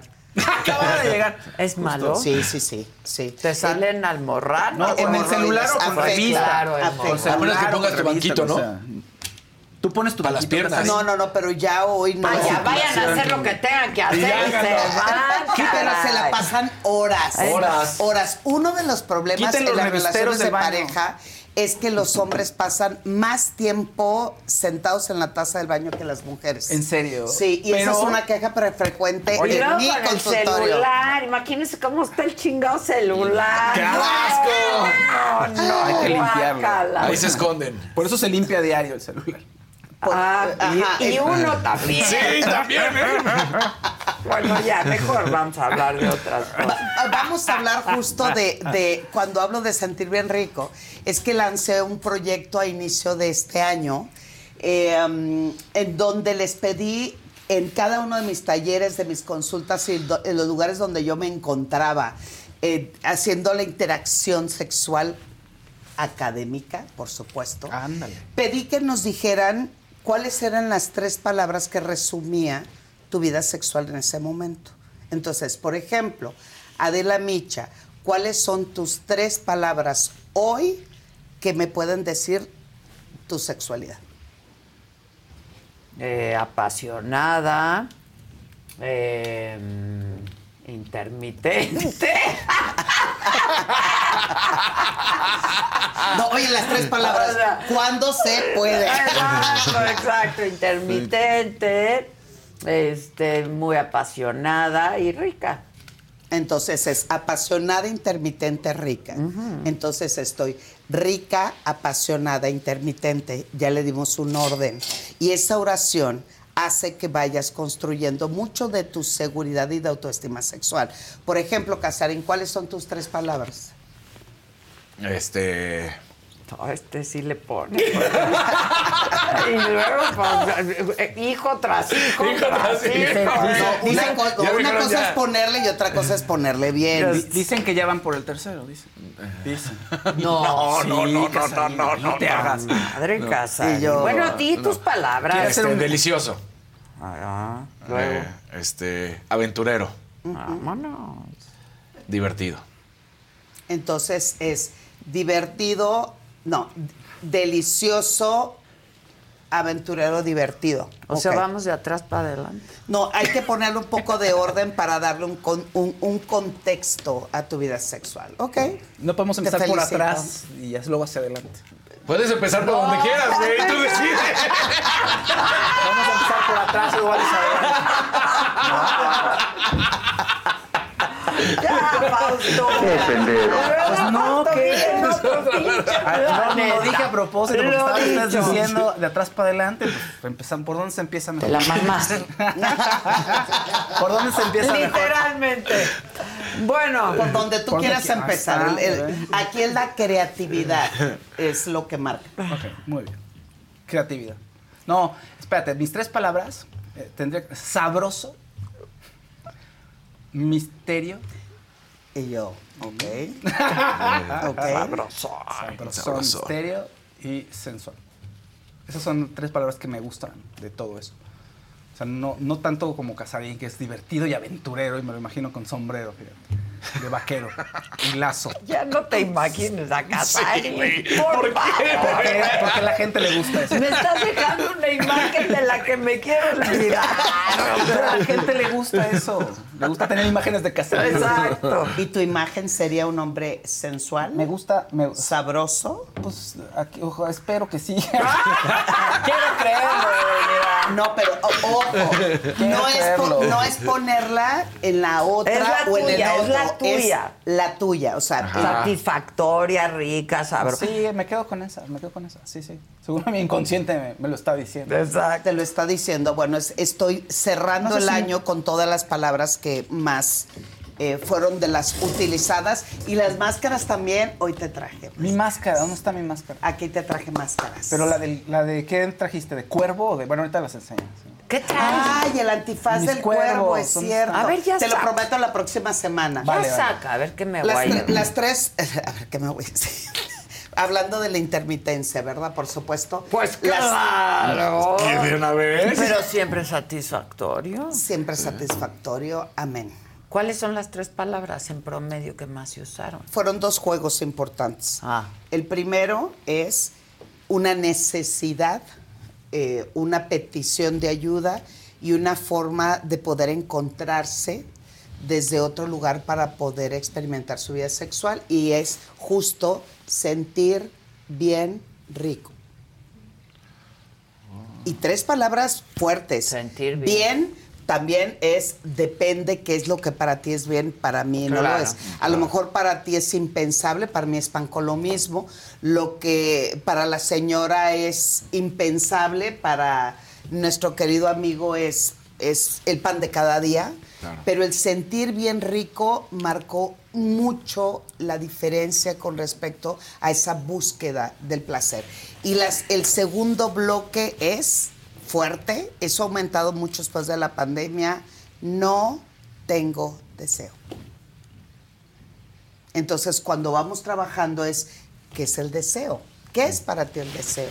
Y la mayoría dice, no, es que no tengo erección, no tengo ganas, me duermo temprano, me hago guaje, no me interesa. Estoy cansada. Estoy Sí, cansada. me duele la cabeza. Exacto, entonces es ahí donde digo, para ti, Hoy no, mañana ¿qué sí. es el deseo?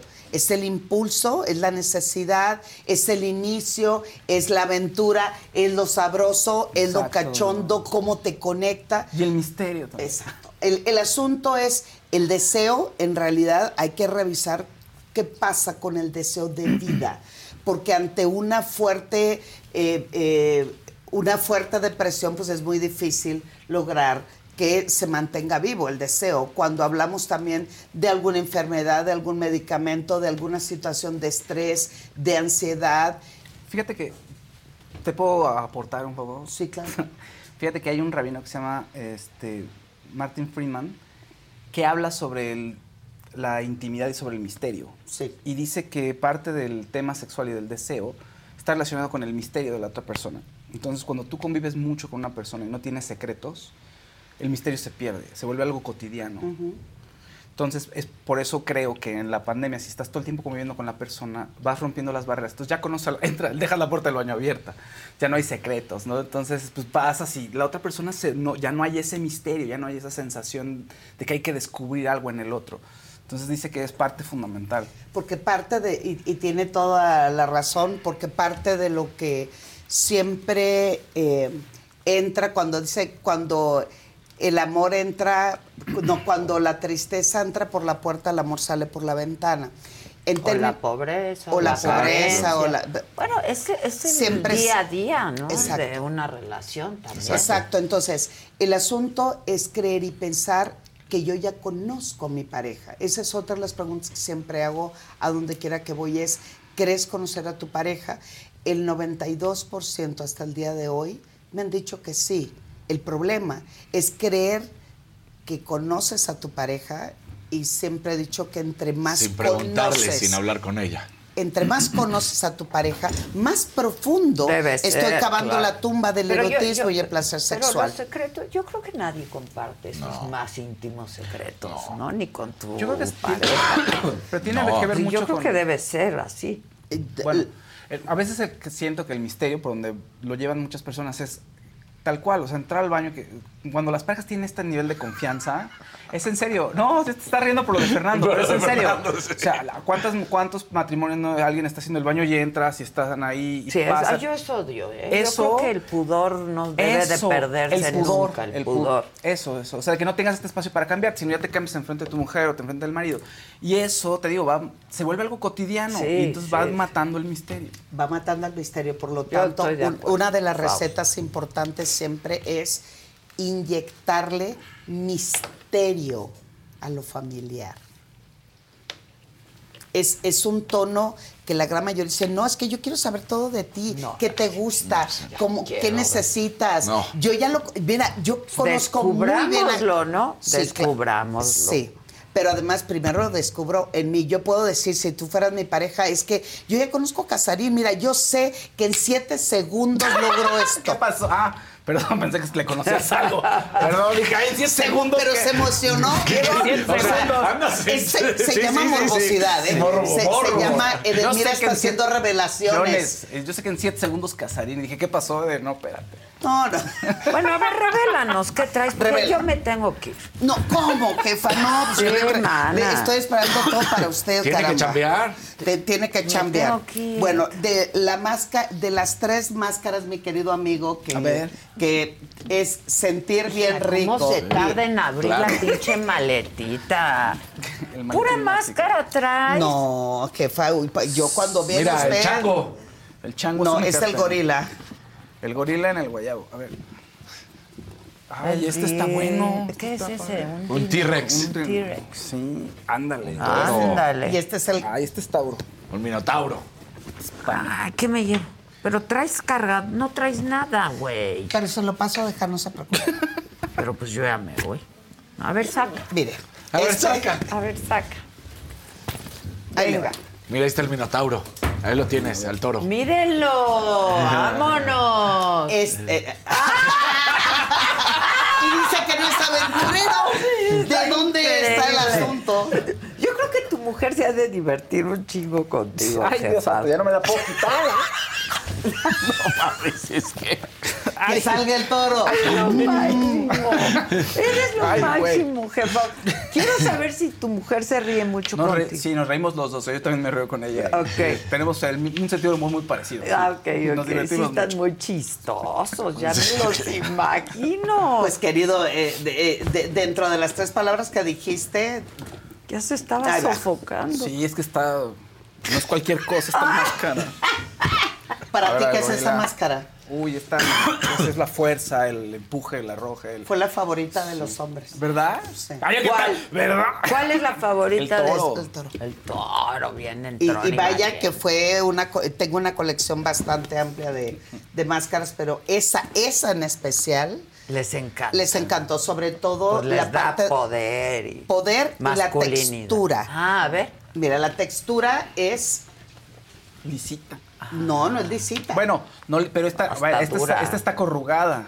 Mira. para muchos dice significa hierro. Ah, ya. Sí, significa claro, metal. o sea, no solamente, Es que pero, pero también te dice la carencia de conectar con las emociones. Yo hubiera elegido Sí. el T-Rex. El tiré. Pero esa está muy salvaje, que se A ver, póntela, Casari. ¿Por qué la hubieras elegido? ¡Débora! Dijiste cuál, cuál te llamó la atención. Pues esta. ¿Esa? Esta. T-Rex, es un depredador. ¿Y dónde está? ¡Ándale! Ah, Ah, es un reptiliano. ¿Dónde está Débora? La. Débora, Débora, estás loca. Ya, a mí me sale alguien con eso y de verdad. Pero imagínate con esos dientes que te agarre del cuello No, manita, yo soy más del rollo más romántico. Bueno, hay que divertirse. Me gusta también. el romance, 100%, pues. sí. Y me divierto, pero no, esa máscara. Sí, con máscara Me cagaría no. de la risa y le diría, mira, manito. Pero si te cagas, más grande pero si te cagas de la. que tu creatividad. Débora, ¿no quieres una máscara? Buenas, buenas. Buenas, buenas. Buenas, buenas, Aguas buenas. con esta. Ah, Cuiden está sus carteras, Esta eh, no que ya entró de ¿Cuál O el toro. O el toro. Esa- No, esa, esa de dinosaurio. También tú. Yo por eso la llamé, ¿ves? Por eso la llamé. Porque claro. llamó la atención eh, eh, el, el- el tiranosaurio para ti. Pues porque le gusta, mírala. Ay, Así sale Débora. Mi sí. mexica. Fuerte, Sí, fuerte. cómo no. Eso, Tele. A ver, pásame la máscara. Pasa- a ver. A ver. Miren, Dios nos hace y ellos nos juntamos. O sea, uno más loco que el otro. Ahora Ahí sí. está. Ahora sí. Ahora sí pregunta Paus, ¿cómo decías? ¿Por dónde entra mejor? No, ¿por dónde se empieza? ¿Por dónde se empieza? Mira. ¿Por dónde se empieza? Por el juego. Exacto. Justo por el juego. Ay, pero puede ser también un juego romántico y tú y yo. Pero, Claro. pero si siempre es romántico, eso también se convierte en una dinámica rutinaria. ¿Qué pasó? ¿Te gustó? Sí, me la puse y luego, luego me transformé. ¿Qué fuerza te salió la necesidad de carne? Sí, sentí el Sí. power. El, Tu mojo así, Sí, como cepelín. sí, no, y esta, este si me la pongo seguramente empiezo así. A ver. A ver, ponte A ver, Vamos a probar las máscaras contigo. Ok. Además, me voy a hacer para acá. No. Ah, no. No, iba, iba a ser algo. Tú dale, no, ¡No le tengas miedo! tú dale, tú, tú date. A ver, no le tengas Tú miedo. date. Dale, dale, dale. Date gusto. Es que sí me he visto documentales de cómo se aparean los changos. me falta. ¿Cómo se aparea un gorila? Tú traes la máscara. así y así. ¡Bravo, Débora! Llegan con la fuerza. Ahí. Ahora está el toro, ¿eh? Yo- No, ese no. Ese no porque ese trae cuernos y ya estoy cansada de eso. Ay, sí, tienes Oh, razón. eso es un buen punto, Debo. Sí. Tienes razón. ¿Alguien sabe del Del- Feng Shui? ¿Algo? Porque No. fíjate que yo tengo en mi cuarto una cabeza bien padre de, mm, ay, de arte huichol, pero tiene sus cuernototes. Y entonces me dijeron, ya quita eso de tu recámara. Y dije, no, pues si yo me la vivo poniendo los cuernos, ¿cuál es tu ¿Cuál es el problema? Es el. Pero, ¿tú crees que deba quitarlos? Los cuernos de La, la habitación siempre se, se plantea que es un espacio para bajar niveles de energía intenso, para Ajá. que logres tener un sueño rento, un sueño Tranquilidad. perfecto A mí y me da mucha tranquilidad en mi cabeza con cuernos. Ahí está. O sea, me para ti es protege, tranquilo. me Sí, protege. también, también pasa. Bueno, ya fue todo de bonita. Ah, perfecto. o, o quieres ver? Ah, ya Ay, te ya, ya, ya, ya. vela. Ese sí te gusta. ¿Esa? Eh, es que. Esa es una nueva versión que dije, viene la jefa, lo A vamos a llevar. Ahí te va, mira. ¿Está nuevo? Checa, checa dato. Ok, tengo que confesar algo. ¿Qué? Yo jamás en la vida he ocupado un juguete sexual. Nunca. Nunca en mi vida, tengo 30 años. ¿Por qué? Bueno, estás jovencita, espera. Mira, mira, ve esto. Ay, caray. Ah, caray. Ah, caray. Ah, caray. Perdón, ahí está, mire. Ah, no, pues, hasta tiene lengüita. Claro, ya vio, si jefa, mire, ahí está, mira, ahí está la lengüita. Ponga Sí, usted el a ver, dedo. pongo yo el dedito. Sí, usted ponga el dedo y ahí le va. Ah, ándale, sí está bueno. este. ¿Por qué nunca? No necesitas, no. no. Voy a hacer un comentario. Sí. ¿Se oye lo que está diciendo Sí, de Creo que sí, ¿no? Bueno, si no hablo un poquito más alto. Creo, a lo mejor es un, un, un, eh, pensamiento muy cavernícola. No, no, no, sé, no, no, con- Pero creo que si, si yo utilizara una de esas cosas, pues me voy a tener una relación sexual con un hombre. Es dentro de mí. ¿Por qué? Porque a ella le gustan las mujeres. No, no, Ajá. no, sí, pero eh, eh, ¿qué relacionas un hombre con un juguete sexual? Eh, pues el coito como tal, ¿no? O sea, la introducción del... Ajá, ajá. El del pene con la vagina, o sea, la introducción de esa, o sea, de esa acción. Yo creo que si a mí... O sea, si, Si te gustara Ajá, la es no nos censuran, ¿verdad? No nos censuran, ese es el Pues a lo mejor ni Leo está colgado de la. Ay, sí. Exacto, pero no pasa nada. Bueno, el hacer así y así, con uno real y con uno de juguete se me hace exactamente lo mismo. Entonces dentro de mi cabeza es como, bueno, si me quiero introducir algo por la vagina, que es como un falo, como que, que tiene el color, tiene la textual, etcétera, etcétera, pues voy y me relaciono con un hombre. Ok. Cosa que no le gusta. Ajá, cosa que no es como de mega. Bueno, en ese caso lo que estás viendo es una sexualidad, digo, es, es totalmente válido y eso se trabaja, eso se trabaja en O sea, es un consulta. problema. Eh, no es un problema, es solamente Un área de poner... oportunidad. La- No, es, No es, es cierto. es No porque es relacionamos mi contacto placentero erótico sexual con un falo. Uno. Dos, es porque lo veo como algo amenazante que dispara.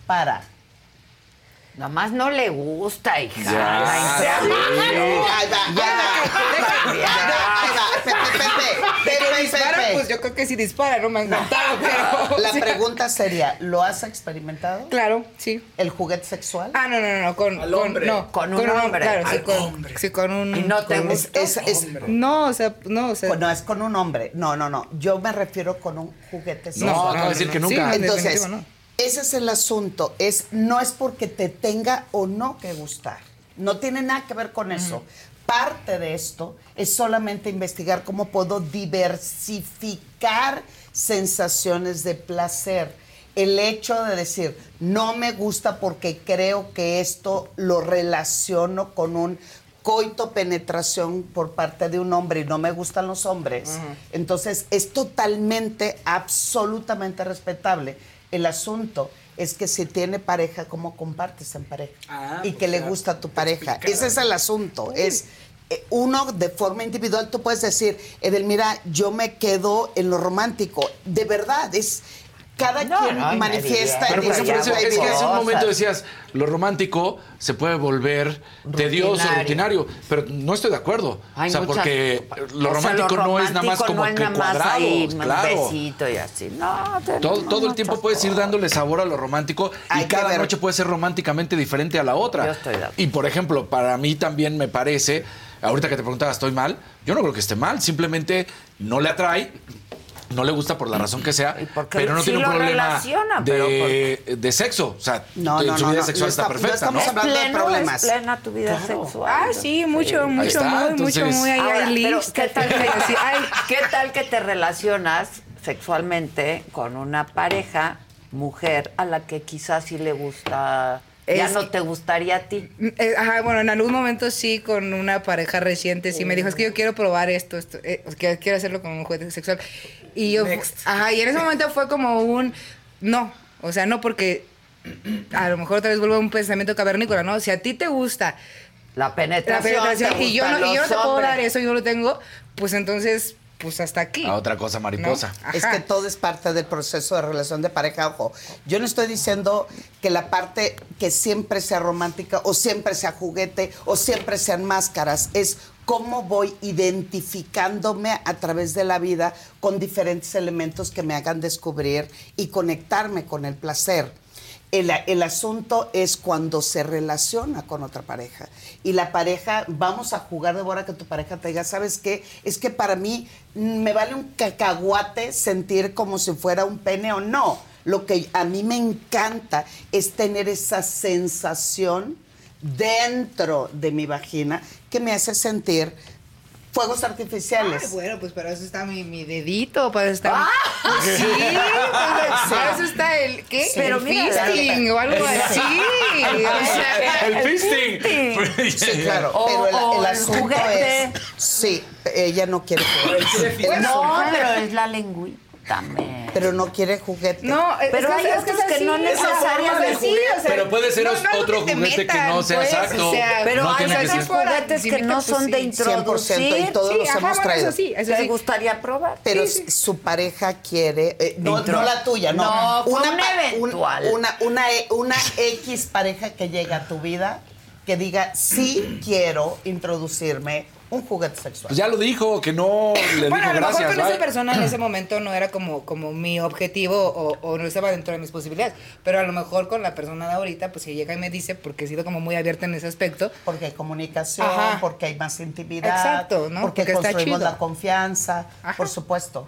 Sí, por supuesto. Es diferente. Entonces ya ahorita, a lo mejor si llega y todo, pues, pues ya, pues ya se da, ¿no? Pero pues mientras, pues con permiso, ¿eh?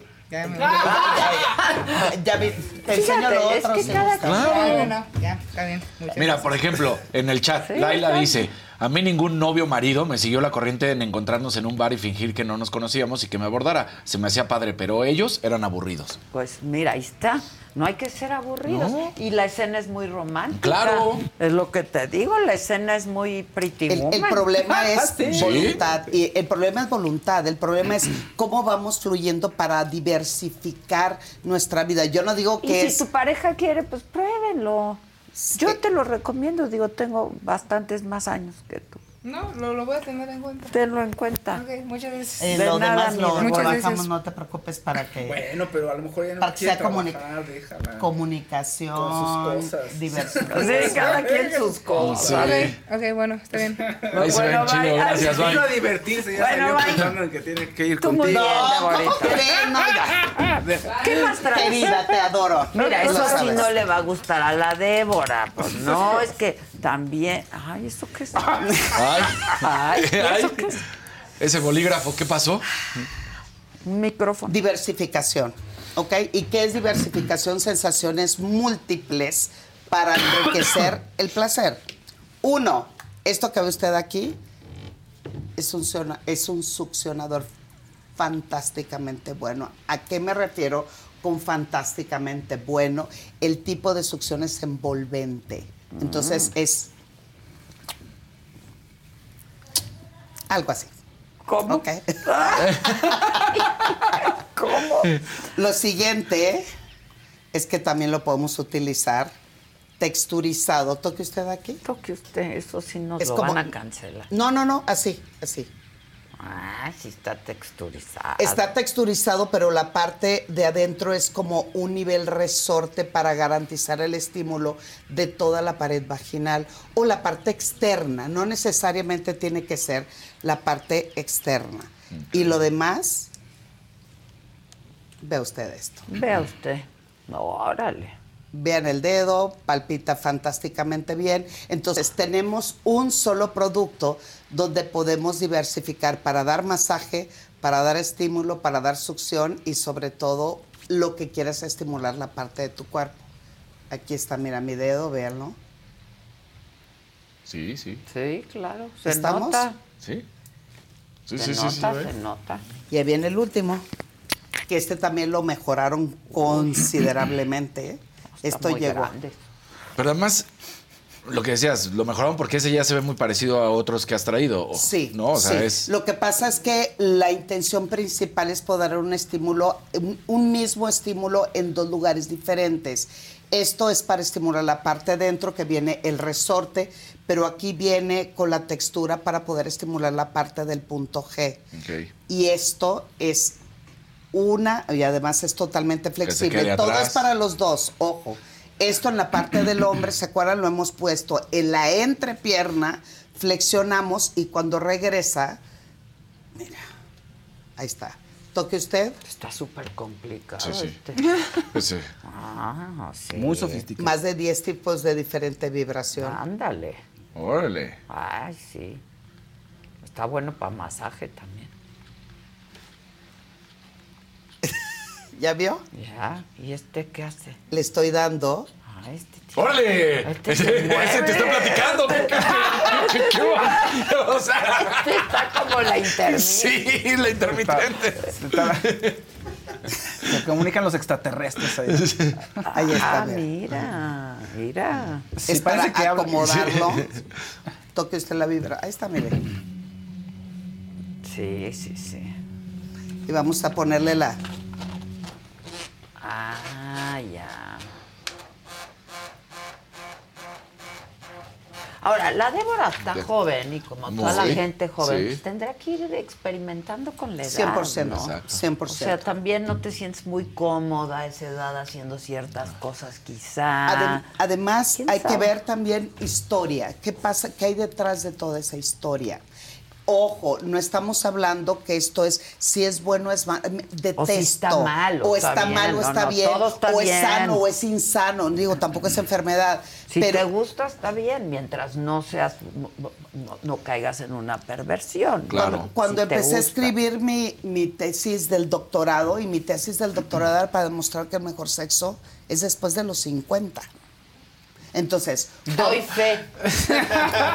doy fe. Sí, sí, Yo sí. sí, doy Sí, fe. entonces- ¿Por qué guardas el adminúsculo Ah, perdón, que me voy? ¿Cuál me voy a llevar? No sé, ¿Cuál señora, usted el, diga. el verde no, el verde. El verde no. El verde no. Este es de todo. ¿Qué recomiendas, comadre? Son totalmente diferentes. Ah, Entonces me llevo los Pero dos. si usted es, es clitoridiana, eh, híjole, es que los dos están bastante buenos. Bastante buenos. Bueno, los pruebo y ya les digo cuál. ¿Cuál, ¿Cuál fue les recomiendo cuál- exactamente? Yo creo que a nadie se le ocurriría regalarle eso a su pareja en Navidad. Yo creo que sería un buen regalo. Claro. Porque además es el mensaje, es la propuesta, es la oferta, es vamos a hacer algo diferente, ¿no? Y lo, lo importante es abrir canales es lo de que te dé comunicación. placer, está bien. Lo, lo- lo principal, y sobre todo siempre he dicho que hay que pasar una noche buena, buena, en todos los sentidos. Pregúntenle a su pareja cuáles son las tres palabras que reducen o que sin- o, o sintetiza mucho del entusiasmo que tienen hoy en su vida sexual. Porque no es igual yo decir mis tres palabras a decir las tres palabras de nuestra Es lo que te iba a preguntar cuando hablabas al principio, porque igual y una persona, hombre, mujer, en el sentir bien rico, o sea, esa persona te decía sentir bien rico, pero la contraparte decía, pero si yo siento bien rico, ¿no? Entonces ahí, hay un problema. Sí. Eso es como se abren los canales de comunicación. El asunto no solamente es, mira, te voy a poner y te-". no, es qué opinas de algo como esto. No, no, no estoy de acuerdo, me vas a sustituir. Solamente les digo una cosa, es insustituible la boca, los labios, la Ay, lengua. No hay nada como un beso, yo Nada, creo, ¿eh? nada, uf. O sea, esto solamente es para Un buen diversificar, beso. por eso No, se llaman juguetes, para Sí, aprender a jugar. sí. Pero lo importante es qué pasa cuando yo saco un producto de estos. Es, lo hablamos, tienes temor, ¿qué te pasa? ¿Qué hay detrás del no? ¿Qué hay detrás del sí? ¿Cuál es tu premura? Porque también lo que veo muchísimo es gente que dice, no estamos in, hay que utilizar y comprar una Ah, cosa de no, esta. no, O sea, bueno, eso no, ya. no, no, no. Aquí es ¿Qué pasa? ¿Dónde estoy? Alegría, placer. Entonces, exacto. Con esas tres palabras de mi sexualidad y después las tres palabras de nuestra sexualidad, marca mucho la diferencia para tener esos elementos y poder hablar cómo estamos, hacia dónde vamos. Y yo dije que el mejor sexo es después de los 50 porque también le vamos bajando demasiado a esa expectativa que nos destruye día con día el, pensar y creer que tal vez sentir bien rico es que tengo que eyacular 10 litros, este, sentir bien rico es que tiene que ser el square como para lavar las sábanas y el, colchón. ¿El sí. Sí, claro. O sea, sentir bien rico es creer que tengas 28 mil orgasmos y tal vez sentir bien rico es solamente observar en los ojos de mi pareja el deseo. Para mí, sentir bien rico es ver cómo se toca las manos. Eso a mí me erotiza. Y para mi ah. pareja es otra cosa. Entonces, hay que poner sobre la mesa temas que no, que le damos vuelta a la página, pero es el momento también de plantear cómo vivimos, cómo estamos, cómo construimos nuestra relación. Hay que meterle mucho, mucho, muchos momentos no sexuales a las relaciones de pareja que te van a llevar a una sexualidad mucho más gozosa. O sea, cuando hablo, cuando te acaricio, cuando comemos juntos, cuando, cuando vamos tomados de la mano o simplemente el observarte, es un alimento tan elemental para sentir bien rico. Pero la verdadera sexualidad no tiene que ver con genitales. La verdadera sexualidad no son los, es los genitales. Exacto. Es, a través de un erotismo, es a través de te llevo una taza de café en la mañana y te digo, mi amor, que tengas un bonito día. Eso es sexualidad. Sexualidad. Ah. sí, eso es, esa es rutina. Esa es rutina. lo que pasa es que una cosa lleva a la otra, ¿no? Vamos construyendo el momento vamos construyendo la necesidad, pero también es importante la admiración. Llevas el cafecito y una nalgadita. Ten buen día. O, te llevo el cafecito y te doy un besito aquí en el cuello. Un sabroseo ahí. Que, Bonito, Justo ayer platicaba con un querido amigo de la palabra sabroso. ¿no? Sí. Es que lo sabroso, lo puedes aplicar a tantas cosas. A todo. Y es padre la palabra sabroso. Sí, por las seis. Un beso sabroso, un taco sabroso. Vamos a, buscar. Una caricia sabrosa. ¿El sabroso? Vamos a ponerlo en, la RAE, además, para que diga la RAE. Y, y que es para ti sabroso sexualmente, a lo mejor para ti sabroso es darte una nalgada y para tu pareja es una falta de respeto y agresividad. Ahí te va todo lo que hay. Eh, de sabroso. Sazonado y grato al sentido del gusto. Delicioso, gustoso, deleitable al ánimo. Ligeramente salado. Ameno, entretenido, divertido. Dicho de la risa, de la música o del baile. Rítmico, alegre, melodioso. Este muchacho baila sabroso. Dicho de una persona que trata de vivir sin molestias ni esfuerzos generalmente a costa del trabajo ajeno. Ah, ese, ya. Me gustó. Ese es de Cuba. Así se refiere. Ese se refiere de Cuba. Dicho de una persona. ¿Y lo de salado? Eso tampoco me lo. Ligeramente salado, coloquial, así lo tienen en adjetivo coloquial. Sí, no sé de qué parte de. ¿De dónde será? de Latinoamérica de, sea. de los hispanoparlantes. Exacto. Pero, me quedo con él. Sazonado y grato al sentido del gusto, delicioso, gustoso, deleitable al ánimo. bueno, lo salado viene acompañado también de muchos de nuestros fluidos en el momento de contacto sexual el sudor, la saliva. También. Tú muy bien, mira cómo le da la vuelta y acomoda.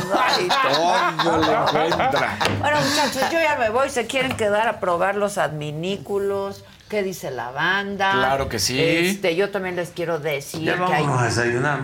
Hay 30% de descuento en los vinos y licores, exclusivo online, ¿eh? nada más este, excepto algunas cervezas, champaña, Don Julio y vinos Casa Madero. Todo lo demás está al 30%, válido solo 24 de noviembre, o sea, hoy, Chedraui Online. Sí, vinito sabroso. Chedraui Online.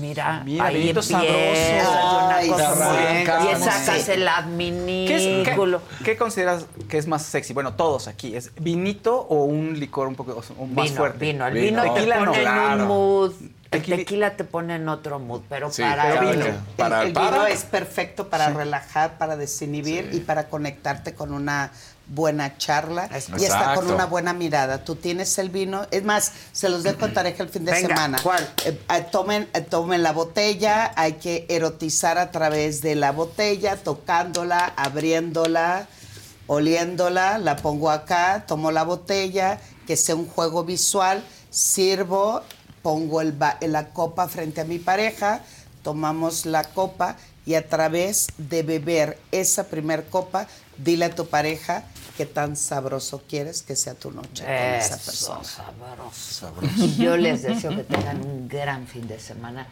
principalmente bien sabroso. bien Eso. sabroso.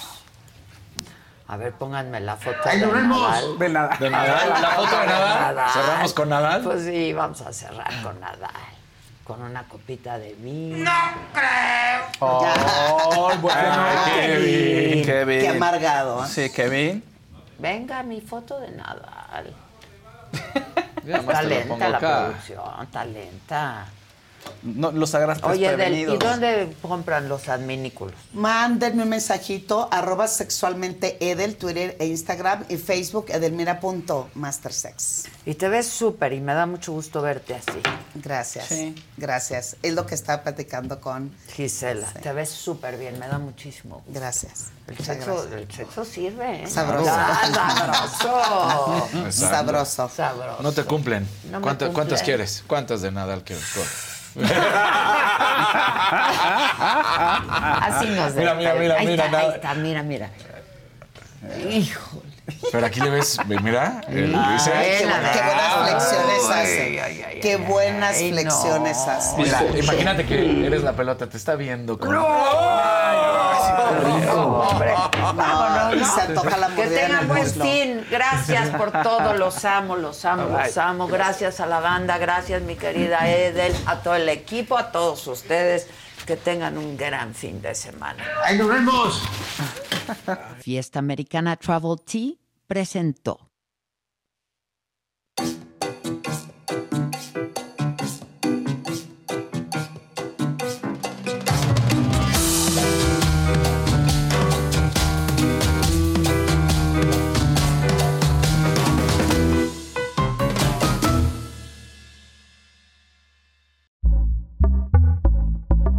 Pitaya.